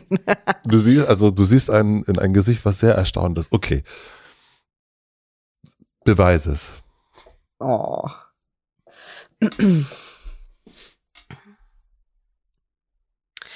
Also, oder vielleicht habe ich auch einfach noch nie jemanden kennengelernt, noch nie einen Mann, der unnahbar war, wo ich gedacht habe, ja, das glaube ich dir jetzt, das ist interessant. Also, Aber in deinem Berufsfeld. ja, Ich nehme jetzt mal eine Person, mit der du gearbeitet hast okay. und die ich als unnahbar definieren würde. Okay, ich bin gespannt. August Diel. Nee, das August und ich sind so eng. Und äh, mit August ist es so, dass wir uns sehen und sofort wissen, wie es dem anderen geht. Okay, das ist natürlich das Gegenteil von unnahbarkeit. Ja. Ja. Okay. es gibt ja Menschen auch im Unnahbarsein, die sich treffen. Und dadurch sind sie nicht mehr unnahbar. Und das, bei ist der- August. Du. Ja. Das ist jemand wie Daniel. mhm. Ähm, das ist jemand wie Hannah, die auch unnahbar wirkt. Wenn ich die sehe, dann weiß ich, was bei der los ist. Dann erkennt ihr euch in eurer Ja. Okay. Das heißt, na gut, das ist natürlich dann super fies, ja. Wenn du, also du als die Unnahbare mit der, mit der Superkraft Unnahbarkeit, sagt dann natürlich, wenn ein Mann unnahbar ist, äh, also für mich zumindest in dem Fall August Diel, und ich würde auch wirklich äh, Daniel Brühl auch dazu zählen, dann, äh, dann sagst du natürlich, ja, na, na gut, ja, für mich nicht. Ja, also es ist ja so ein bisschen, als wenn ich sagen würde, ja, ich, ich als Aber würde so Tim ja Melzer sagen, jeder kann sprechen. kochen. Also, ja, das stimmt ja aber nicht. Ja gut, ja pf, doch. Also, Aber das ist ja sehr persönlich. Ja. Also das ist ja total individuell und äh, auch was man für eine Geschichte mitbringt. Also wo man sich wiederfindet und sieht und ähm, verstanden fühlt. Das heißt, für dich sind Männer unnahbar, weil du selbst unnah bist, unnahbar bist. Also nee, für dich sind Männer nicht unnahbar, weil du unnahbar bist und sie darin erkennst. Uh. Jetzt musste ich selber überlegen. Jetzt muss ich aber auch drüber nachdenken. Bitte? Aber kannst du nicht damit was anfangen, dass Frauen, die unnahbar sind, irgendwie interessanter sind als Männer, die unnahbar sind? 100 Prozent. Schau. Na, zu 100 Prozent. Also das, da würde ich tot, natürlich, absolut. Ja. So, ähm, wobei ich sagen muss, dass in, bei mir ab einem gewissen Alter, dass ähm, eine Unnahbarkeit so auf einer, ich sag mal so Flirt-Ebene, Mhm. äh, ich bin da raus irgendwann gewesen, weil mir das zu anstrengend war. Weil meistens, das ist dann Reverse jetzt hier, denn Mhm. Männer sind nicht unnahbar, nicht wahr? Mhm. Äh, dann eher, ja, ach so, du, du entblätterst das dann und, und du kommst so ein bisschen dahinter und merkst, na gut, also das ist, äh, das war Show-off, da ist gar nicht so viel. Also das ist, ähm, Das gibt's auch oft. das gibt's ja. auch. Also du denkst so, Gibt's auch bei Frauen. Also Ja. na klar, es Also gibt ganz viele äh, unnahbare Frauen, und wenn ich mich dann mit denen unterhalte und dann, aber das ist ja dann eine schnelle Sache. Also Ja. es erfährt man ja nach ungefähr fünf Minuten. mhm. Ist das ja klar. das ist dann sozusagen ein, äh, das eine Rolle war. eine gespielte Unnahbarkeit. Mhm. Und das ist, da sind wir uns einig, das ist immer langweilig, oder? Super langweilig. Eigentlich, Absolut. eigentlich ist alles, was gespielt Alles, ist. was unecht ist, ist, ist- langweilig. Ja, voll. Ja. Und ja, da sind wir uns doch einig. Na, also haben wir Da es sind, wir, doch. da sind wir uns doch Oh. einig. Puh. Okay, haben wir nochmal die Kurve haben, haben wir die bekommen. Kurve gekriegt? Also wir haben festgestellt, es gibt unnahbare Männer, nur Mhm. für dich nicht, weil du selbst unnahbar bist und du die erkennst.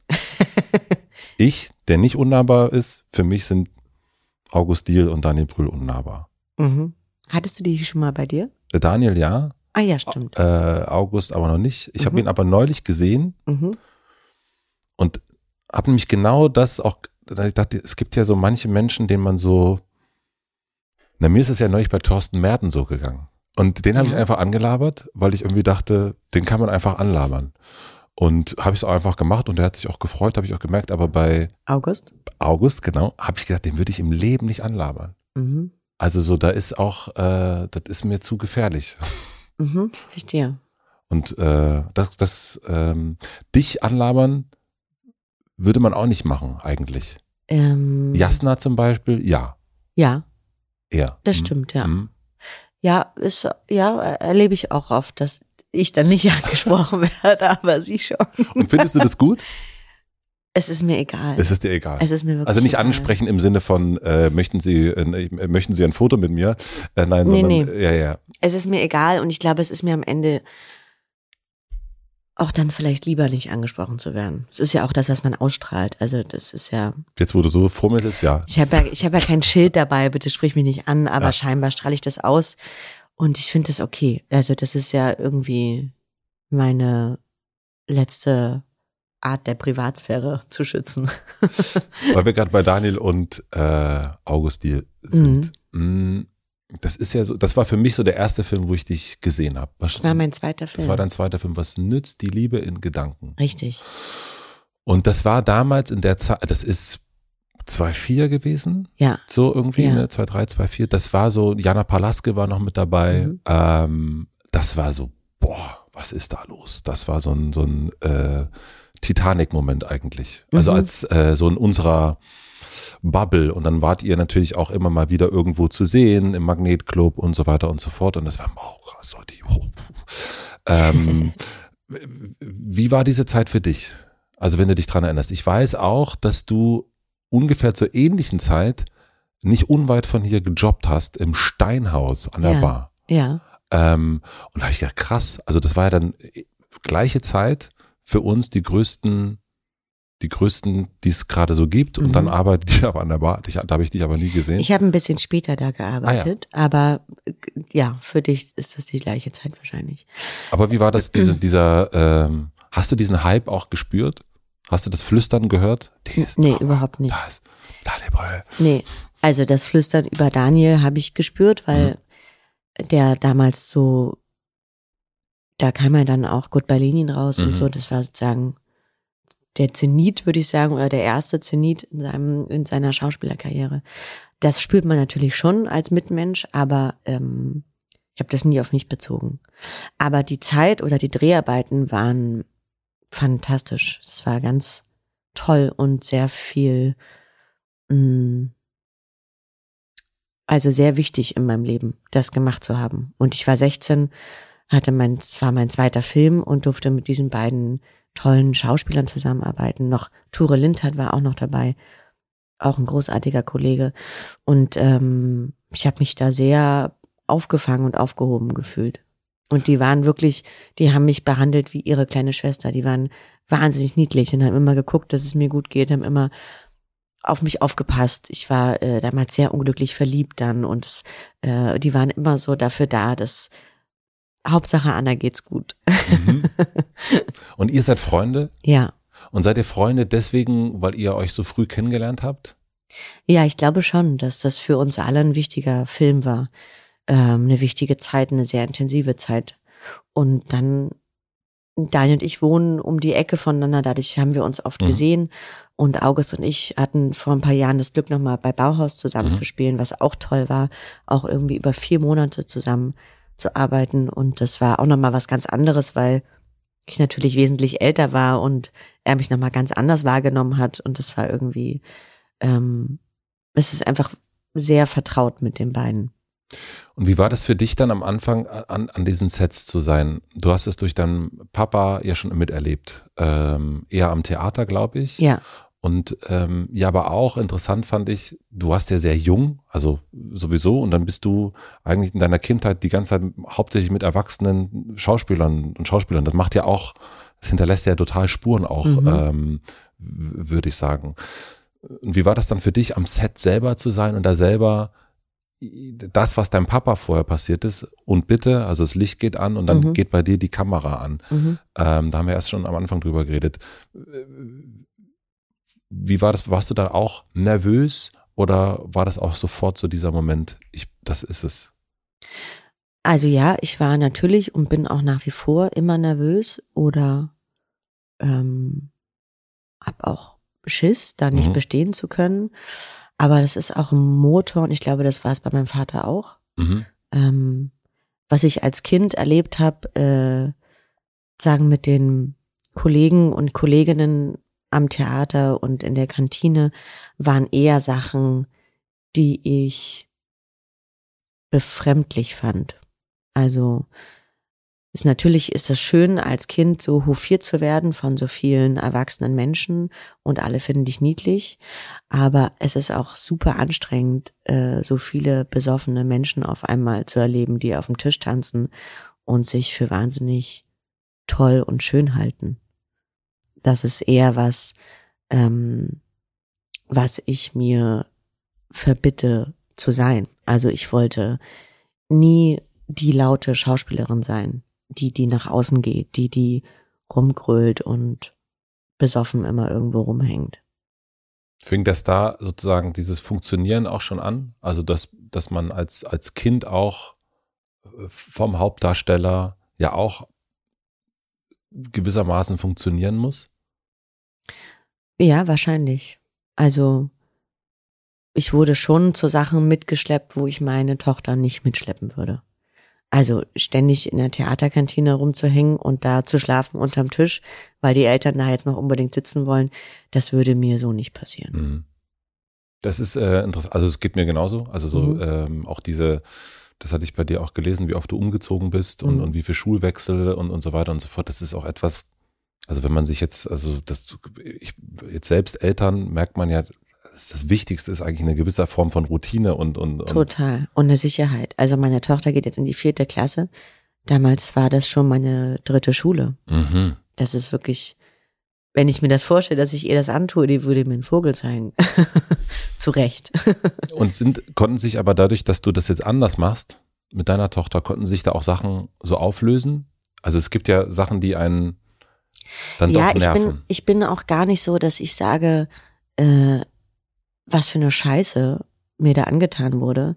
Ich habe ja davon auch gezerrt und bin jetzt auch der Mensch, der ich bin, weil ich das erleben durfte. Also so anstrengend das war, ständig die Schule zu wechseln und sich immer wieder neue Freunde zu suchen, war das schon ja auch äh, am Ende jetzt zumindest, würde ich sagen, mit 37 kann ich daraus die positiven Dinge ziehen ja. und sehen. Voll, aber es gibt ja auch auf der anderen Seite so eine Art, also das ist bei dir nochmal was völlig anderes als, glaube ich, bei vielen anderen Menschen. Es ist ja sozusagen, dein Vater hat ein Denkmal, mhm. ne? also so ein übergroßes Denkmal. Mhm. Und ähm, als Tochter, als Sohn mhm. weiß man ja auch, wo das Denkmal marode ist. Äh, wo es wo es Sachen gibt, die irgendwie einen irgendwie nicht so. Und das ist, das stelle ich mir auch gerade nach dem Tod so schwierig vor, ähm, dass du so auf der einen Seite natürlich aber du kennst auch eben die Abers und äh, dafür gibt es aber gar nicht so richtig so einen Raum, stelle ich mir vor. Also ich fand das, das, das Schwierigste und jetzt auch im Nachhinein wirklich das, das Schlimmste für mich, äh, nachdem ich meine Eltern verloren habe, ich war 21 und 22, ähm, dass ich danach damit beschäftigt war, mhm. äh, als individuelle Person gesehen zu werden und sozusagen immer vor jedem Interview klar war, keine Fragen zu meinen Eltern, ich bin ein eigenständiger Mensch. Also sich sozusagen von den liebsten Menschen, die du gerade verloren hast, musst du dich in der Öffentlichkeit oder willst du dich auch frei machen, weil du diesen banalen Vergleich nicht haben möchtest mit deinen Eltern. Weil so, wo soll der hinführen? Also, ich kann nicht verglichen werden mit meinem Vater. Das geht schon nicht des Geschlechts wegen. So, ist einfach Bullshit. Äh, mit meiner Mutter aber auch nicht, weil sie viel älter war, weil sie eine ganz andere Schauspielerin war. Ähm, und dass ich sozusagen mich davon frei machen wollte, aber eigentlich noch damit beschäftigt war, trauern zu wollen und ja auch die wichtigsten Menschen verloren habe, das ist das, was wirklich hart war und was super anstrengend war. Auch in der Öffentlichkeit sich immer so hinzustellen, zu sagen, ich bin nicht die Tochter von, sondern und das mhm. war, das hat extrem viel Kraft gekostet, ehrlich gesagt. Und jetzt bin ich eher so, dass ich sage, ähm, also na klar, es gibt viele Menschen, die meine Eltern sehr verehrt haben und auch immer noch verehren. Und ich kann das hören, ich kann das annehmen. Manchmal freue ich mich auch drüber. Manchmal lasse ich es einfach stehen, weil es mir zu äh, übergriffig ist, mhm. wie Menschen auch damit umgehen. Ähm, und trotzdem kann ich denken, naja, du weißt aber auch nicht, was dahinter los war.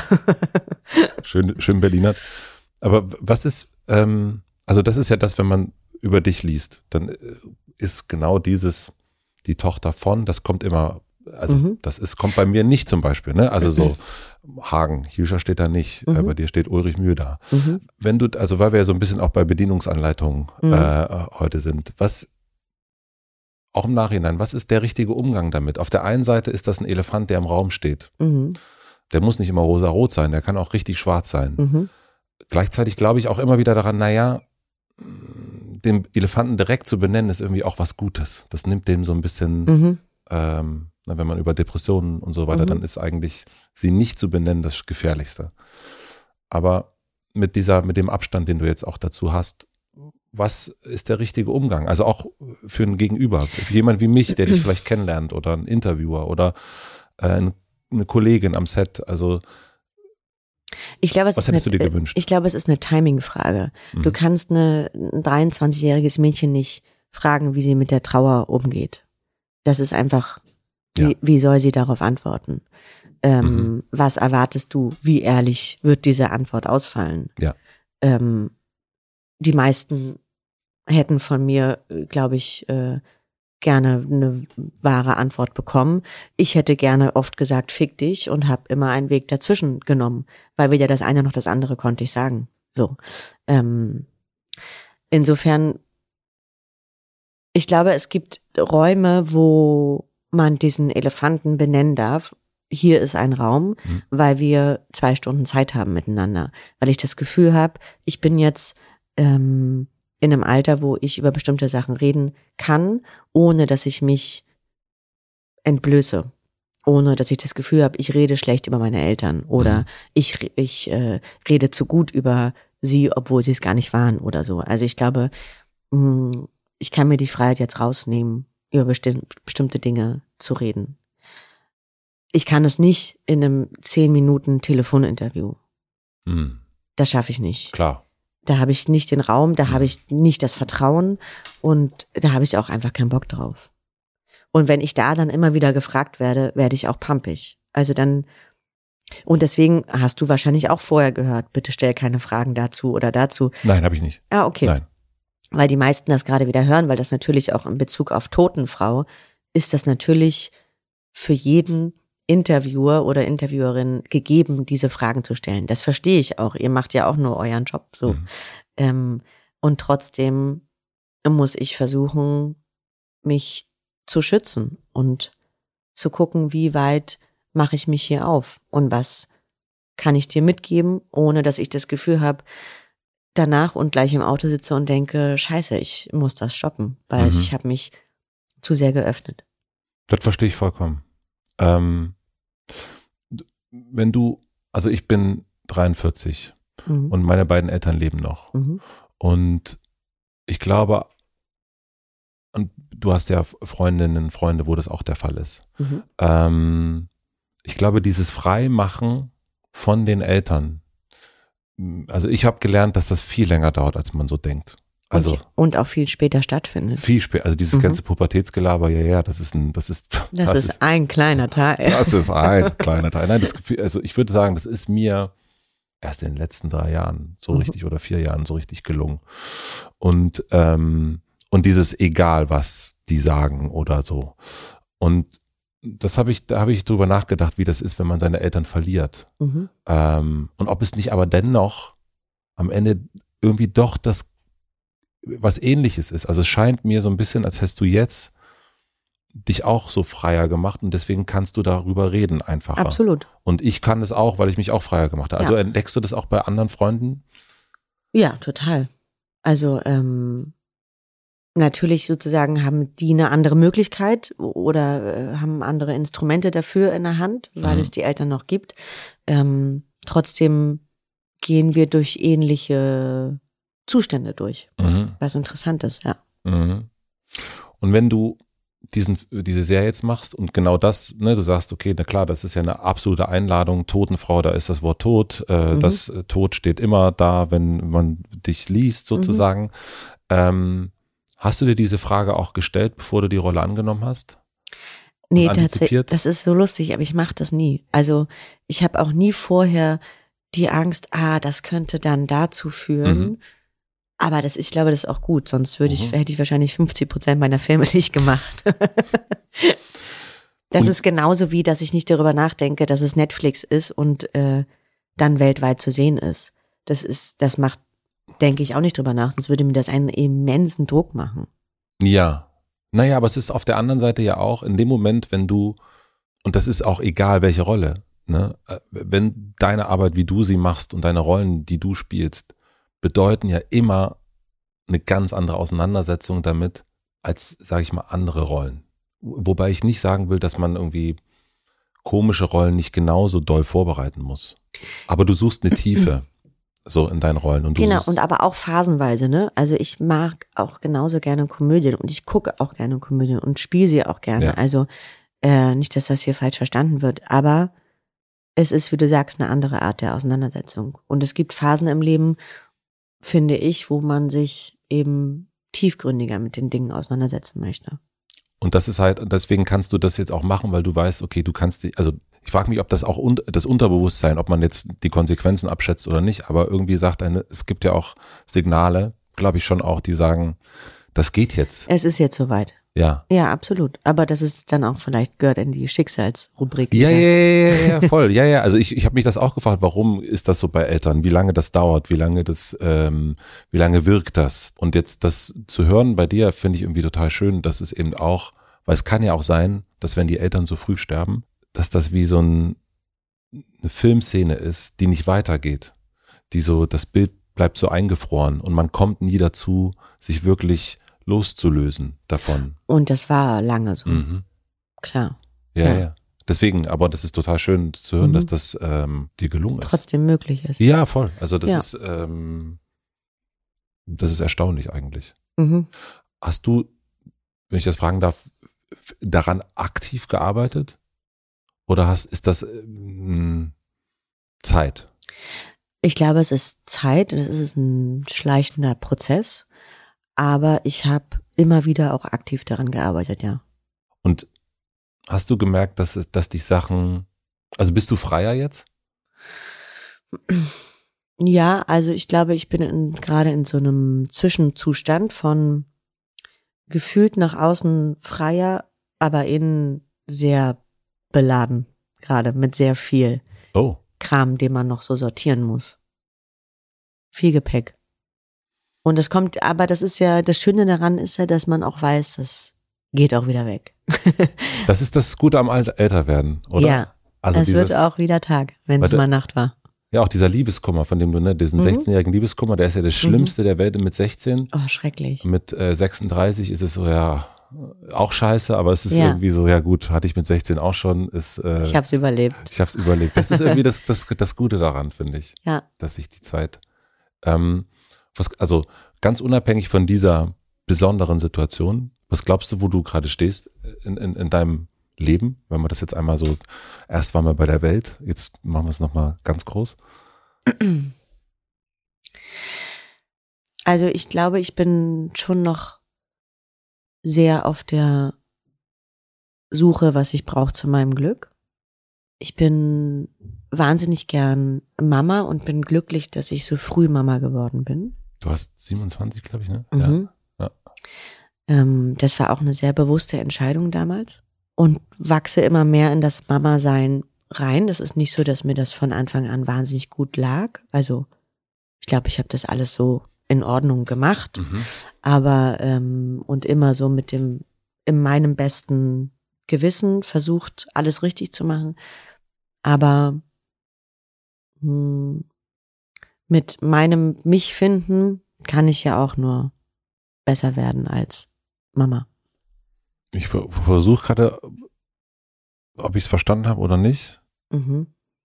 Also, Also mit der mit der Auseinandersetzung mit mir selber mhm. kann es nur besser werden im Umgang mit den Mitmenschen. Und jetzt nicht nur auf Mama bezogen, sondern auf alles.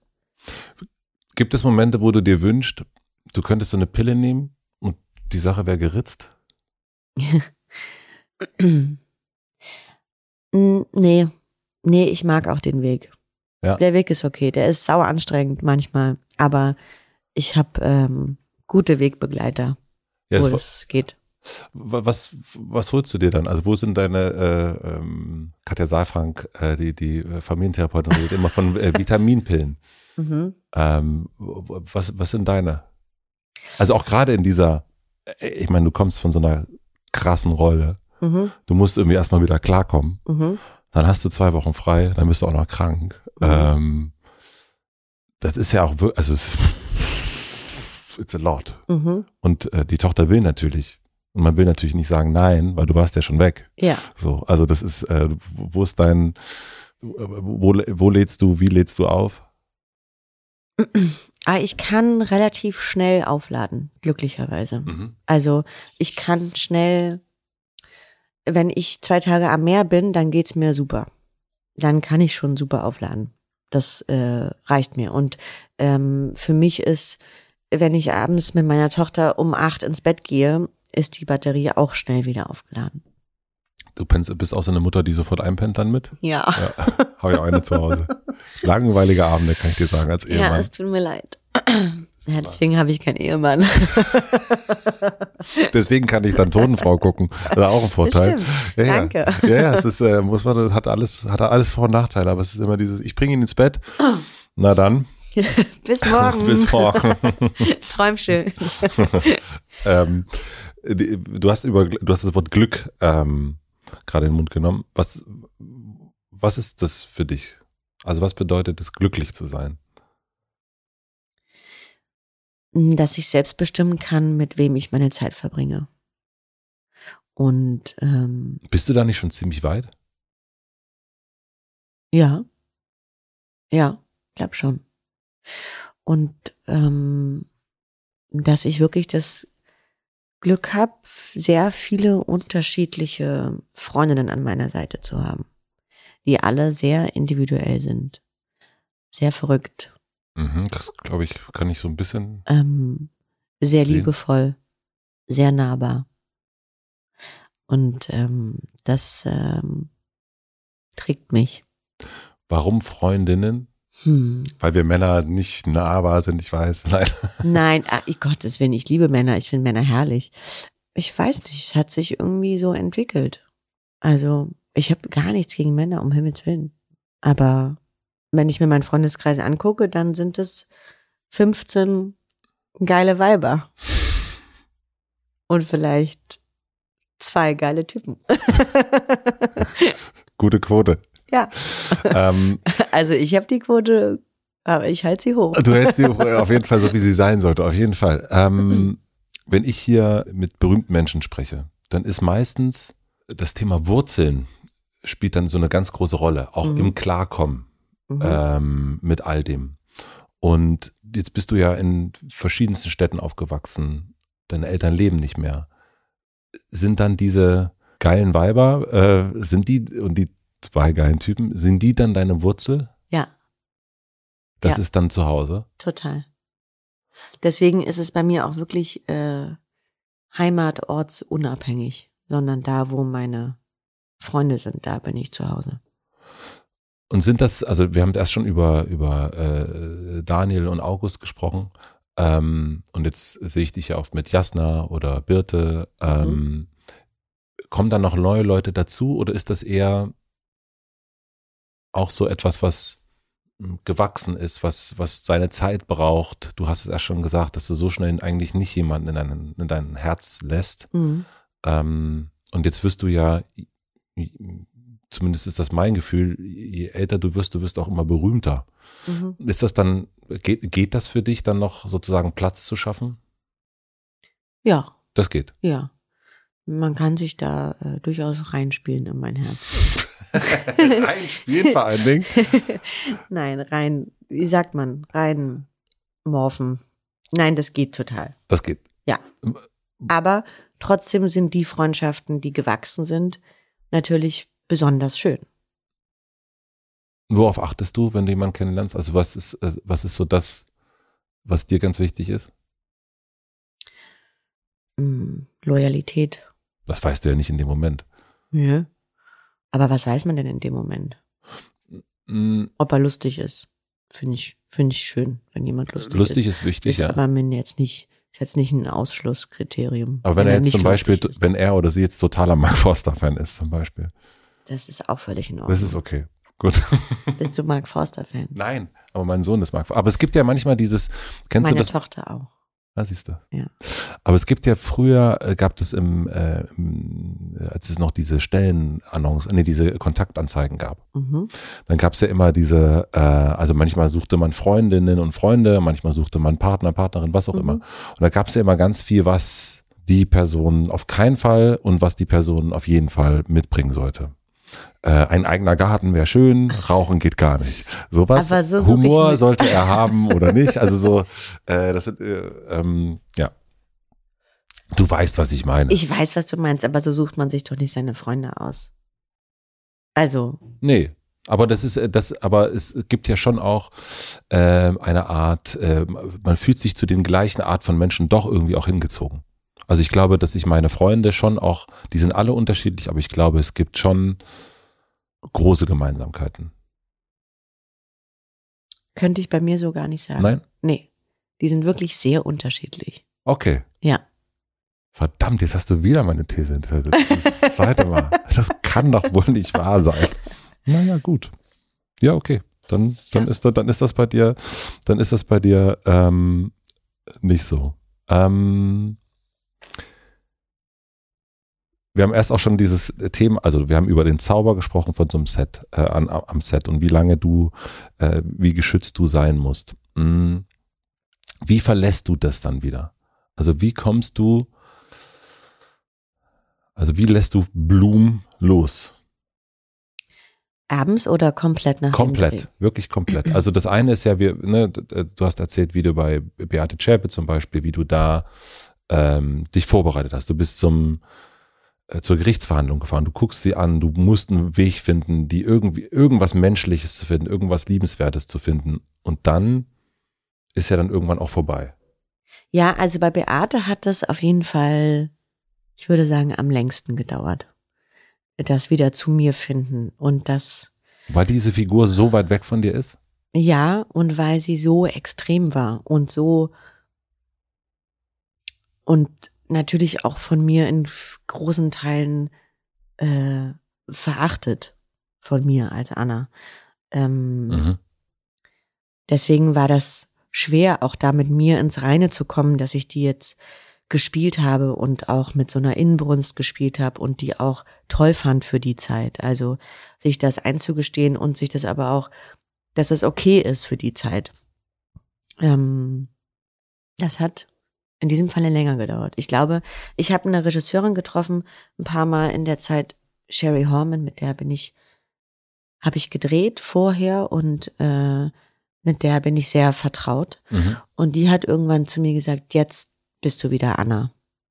Die hat es richtig beobachten können, dass äh, ich da noch so was mitgetragen habe. Und das war mir gar nicht so bewusst, aber sie hat das von außen als jemand, ähm, die mich gesehen hat und erkannt hat, äh, kapiert. Was ja wirklich in so einem Fall wirklich total krass ist Mhm. eigentlich. Und also diese, das ist ja eine, ein Neonazi. Mhm. Und ich glaube, du und ich, wir fragen uns natürlich, wie geht das? Also warum ist man so? Mhm. Warum macht, warum hat man diesen Hass? Warum, äh, wie, wie konnte das passieren? Mm, Also auch jetzt nicht nur in der Jetztzeit, sondern auch damals. Ja. Wir haben erst über das Verstehen gesprochen, da hast du das so, so, so abgelehnt. Das Verstehen dieser, dieser, äh, wobei wir nochmal sagen, nicht gut finden. Mhm. Äh, das, ist, ist mir ganz wichtig. Aber Mhm.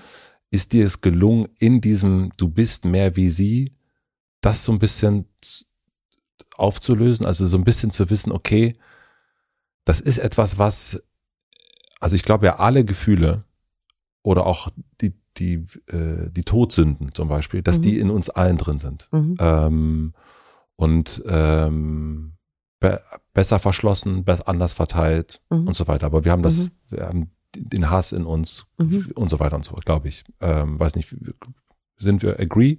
Finde ich interessant, ja. Mm, Und wenn dann dieser Person in dir mehr Raum kriegt, die kriegt ja dann den, den Hassteil. Mhm. Äh, die kann ja da hinwandern und sagen sich mal richtig, da kann der ja so mal richtig spazieren gehen. Etwas kennen wir zum Beispiel auch bei Kindern, zu sagen, man äh, versuchen so, jetzt äh, dreht das Kind im Supermarkt durch Mhm. und man will das eigentlich nicht, dass das Kind durchdreht, Mhm. aber es ist nun mal da. Mhm. Deswegen nicht mit Kindern in den Supermarkt gehen. Äh, ähm, man, also ich unterdrücke oder habe ganz lange Wut zum Beispiel unterdrückt. Mhm. So, äh, weiß nicht, wie das bei, was du unterdrückst.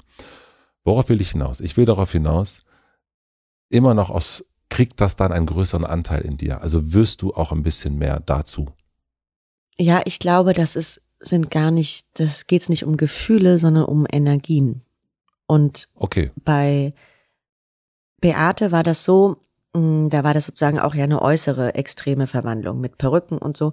Und ich hatte während der Woche, also Montag bis Freitag, immer eine Mütze auf, weil meine Haare angeklebt waren ja.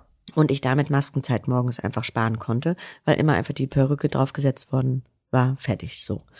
Ähm, Funktioniert. funktioniert, Mhm.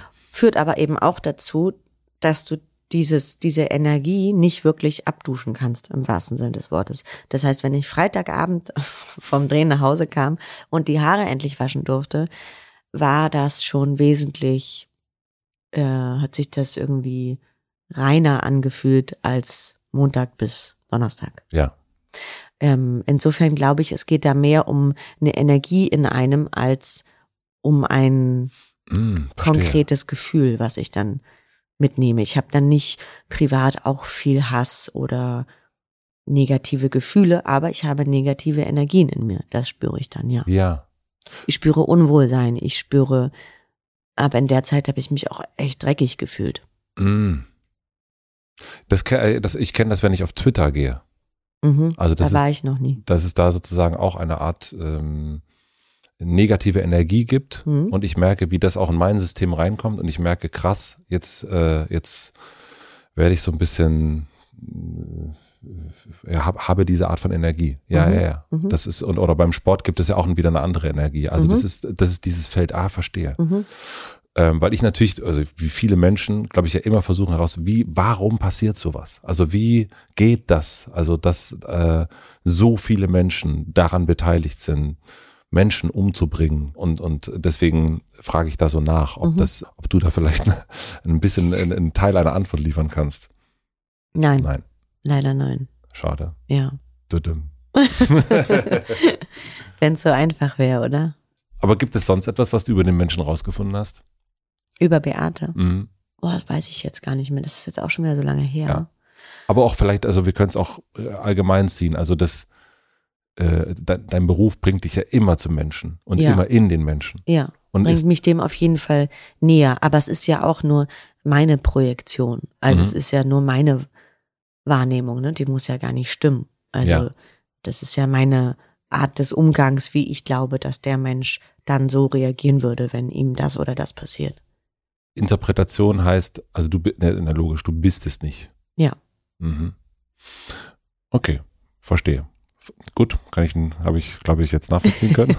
Unnahbarkeit. Wir haben, wir haben so die, die Checklisten, die werden, werden so, Mhm. wir müssen gut abgearbeitet werden hier. Okay. Ähm, warum hast du noch kein Theater gespielt? Also meine Eltern waren mit dem Beruf sehr demütig und Beruf des Theaterschauspielers, der Theaterschauspielerin. generell mit dem Beruf. Mhm. Und ähm, dadurch, dass mir, dass ich mich bewusst gegen eine Schauspielschule entschieden habe, habe ich lange das Gefühl gehabt, dass ich nicht das Recht habe, auf der Bühne zu stehen. Ähm, weil ich das Handwerk im wahrsten Sinn des Wortes nicht gelernt habe. Mhm. Mm.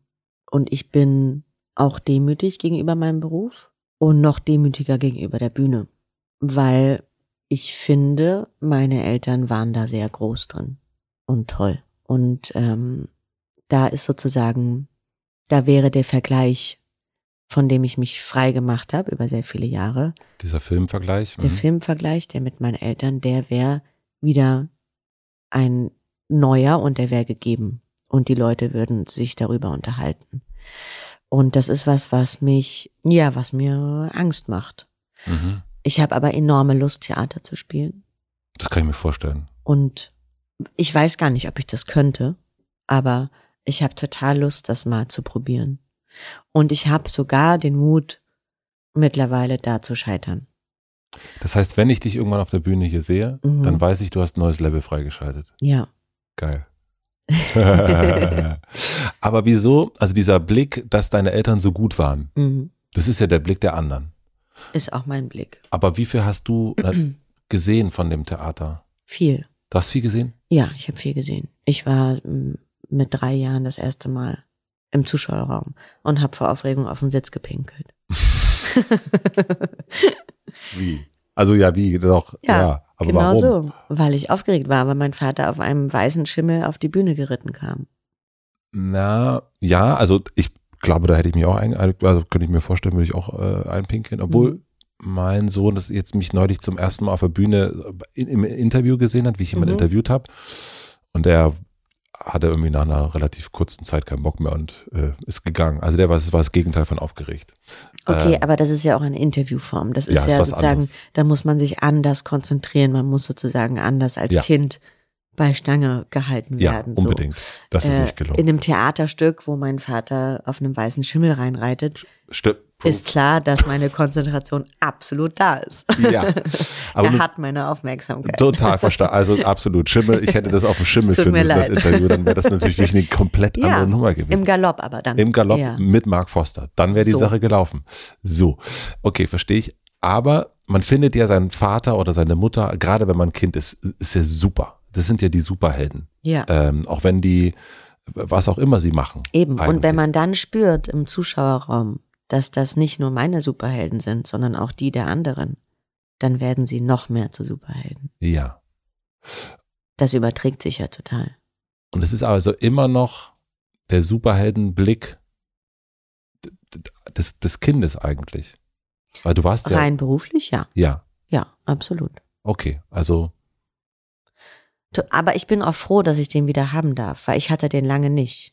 wie meinst du das? Naja, sich dieses, was ich vorhin meinte, davon sich frei zu machen und dafür immer zu sorgen, dass da nicht steht, die Tochter von, Mhm. hat ja dazu geführt, dass ich mich davon distanziert habe. Ja. Mhm. Und mittlerweile bin ich aber total stolz wieder darauf, die Tochter von, Von- meinen Eltern zu sein, weil die waren einfach toll. Die waren tolle Schauspieler. So. Und das kann ich wieder sehen und das finde ich einen ziemlich schönen Zustand. Und deswegen postest du auch, wenn äh, an einem, an einem Todestag. Todestag, Mhm. nicht Geburtstag, Todestag, Mhm. ein, ein, ein, ein Foto, um einfach Mhm. auch zu sagen, das ist ja eigentlich auch ein, auch ein totaler Akt der Befreiung. Ja, Voll. ja. Und sich das auch rauszunehmen. Also ich weiß, dass es bestimmt viele Menschen gibt da draußen, die sagen, äh, warum macht die das?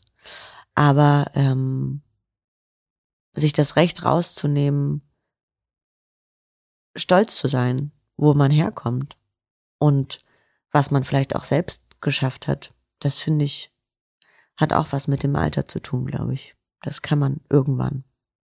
Ja, und eben auch vor allen Dingen unabhängig von, ob deine Kamera an ist. Mhm. Das ist ja das, das, äh, das total Schöne, dass es eben der Mut nicht von einem Scheinwerfer abhängig ist, wo du alles machen kannst oder viel mehr machen kannst, als und du kannst das dann plötzlich auch ohne das. Und das ist ja, äh, das, also äh, in, in, zumindest äh, wie ich das jetzt so erlebe, eigentlich der größte, die größte Emanzipation, die, die dir so gelingen kann. Ja. Voll geil. Ja. so, jetzt müssen wir mal gucken, ob wir noch Fragen aufmachen, weil sonst, das ist schon ein gutes Ende. Das ist ganz gut, stimmt. Das ist Du siehst mich strahlen. ja, was Schönes, ja. Mein Ziel ist ja, Menschen äh, sozusagen herauszufinden, wie die so ticken. Mhm. Ähm, fehlt da noch was? Also fehlt noch ganz viel, aber fehlt noch was, wo du sagen würdest, das, das, da, darüber haben wir nicht gesprochen. Oh, bestimmt viel, aber ähm, ich finde schön, wie mutig ich hier sein durfte, dir gegenüber. Und ich mochte das Gespräch sehr gerne. Das ist gut. Ja. Das freut mich sehr. Ich habe aber trotzdem noch drei Fragen fürs Ende. Okay. Wenn das okay Deine ist. drei berühmten Fragen. Die drei berühmten Fragen. Okay. Was denken andere über dich, was nicht stimmt? Mm, Dass ich mutig oder angstfrei bin. Bin ich nicht. Ich bin oft nicht mutig. Nicht im Privaten. Im Beruf absolut. Im Privaten bin ich das nicht. Und ich bin schon gar nicht angstfrei. Ich bin ein richtiger Schisser.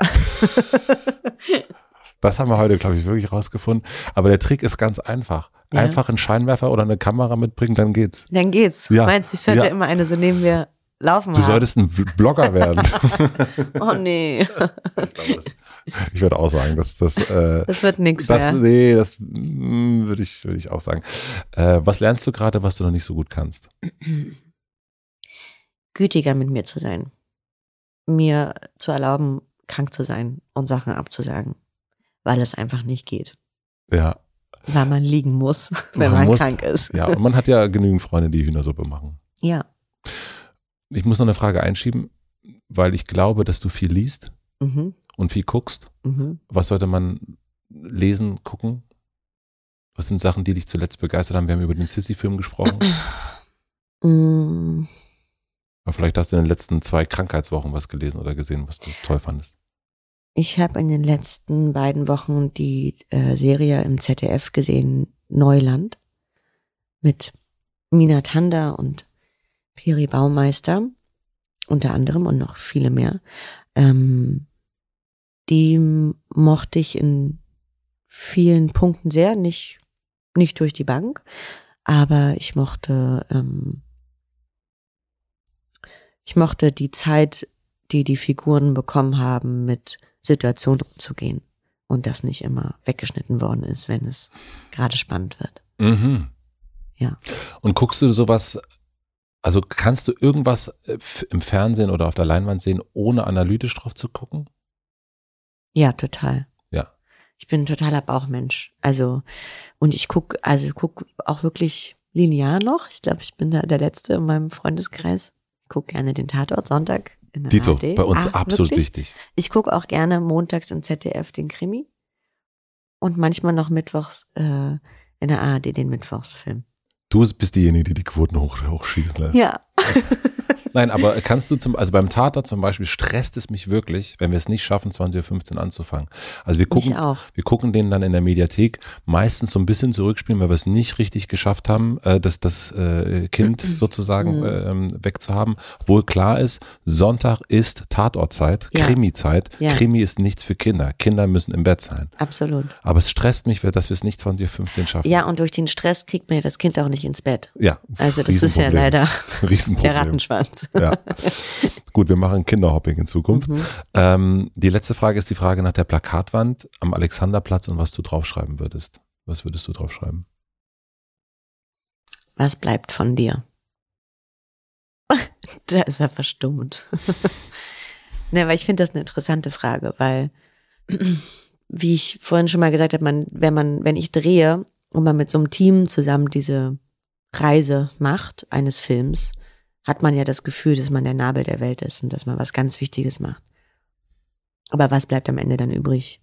Und ähm, manchmal ist es ein guter Film, manchmal aber auch wird es leider ganz schlecht und grottig und man hat trotzdem alles gegeben.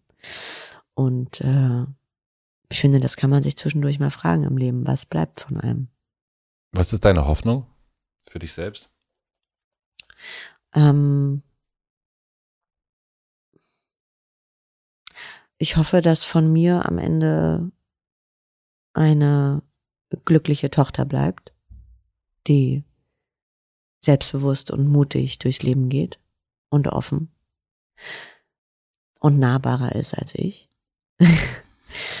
und ich hoffe, dass ein paar Filme bleiben, die in den Köpfen bleiben, wo die Menschen denken, ja, der hat was mit mir gemacht, der Film. Also das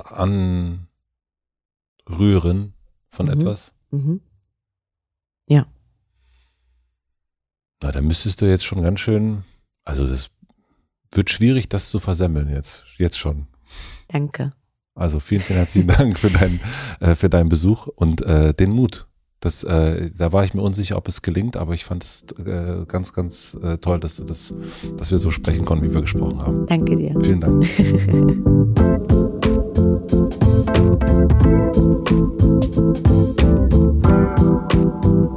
Das war Anna Maria Mühe. Vielen, vielen herzlichen Dank fürs Zuhören. Ich bin wirklich sehr, sehr dankbar für dieses Gespräch.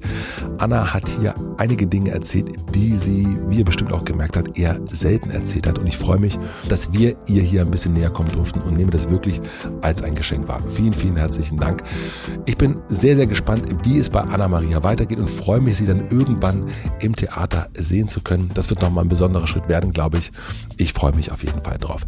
Schaut unbedingt ab dem 5.1.2023 ihre Serie Totenfrau auf Netflix. Ich habe bisher nur die ersten drei Folgen sehen können und freue mich sehr auf die nächsten drei und hoffe natürlich, dass es mit Totenfrau danach noch weitergeht, denn es ist eine eigentlich eine Buchreihe und da gibt es noch mehr Bücher. Also viel, viel gucken, damit es damit weitergehen kann. Vielen, vielen herzlichen Dank auch an Maximilian Frisch für den Mix und den Schnitt und Maximilian findet ja, dass das eine der besten Folgen in 2022 ist. Ich bin gespannt, was ihr denkt. Schreibt mir gerne, taggt mich gerne auf Instagram oder auch Anna Maria Mühe.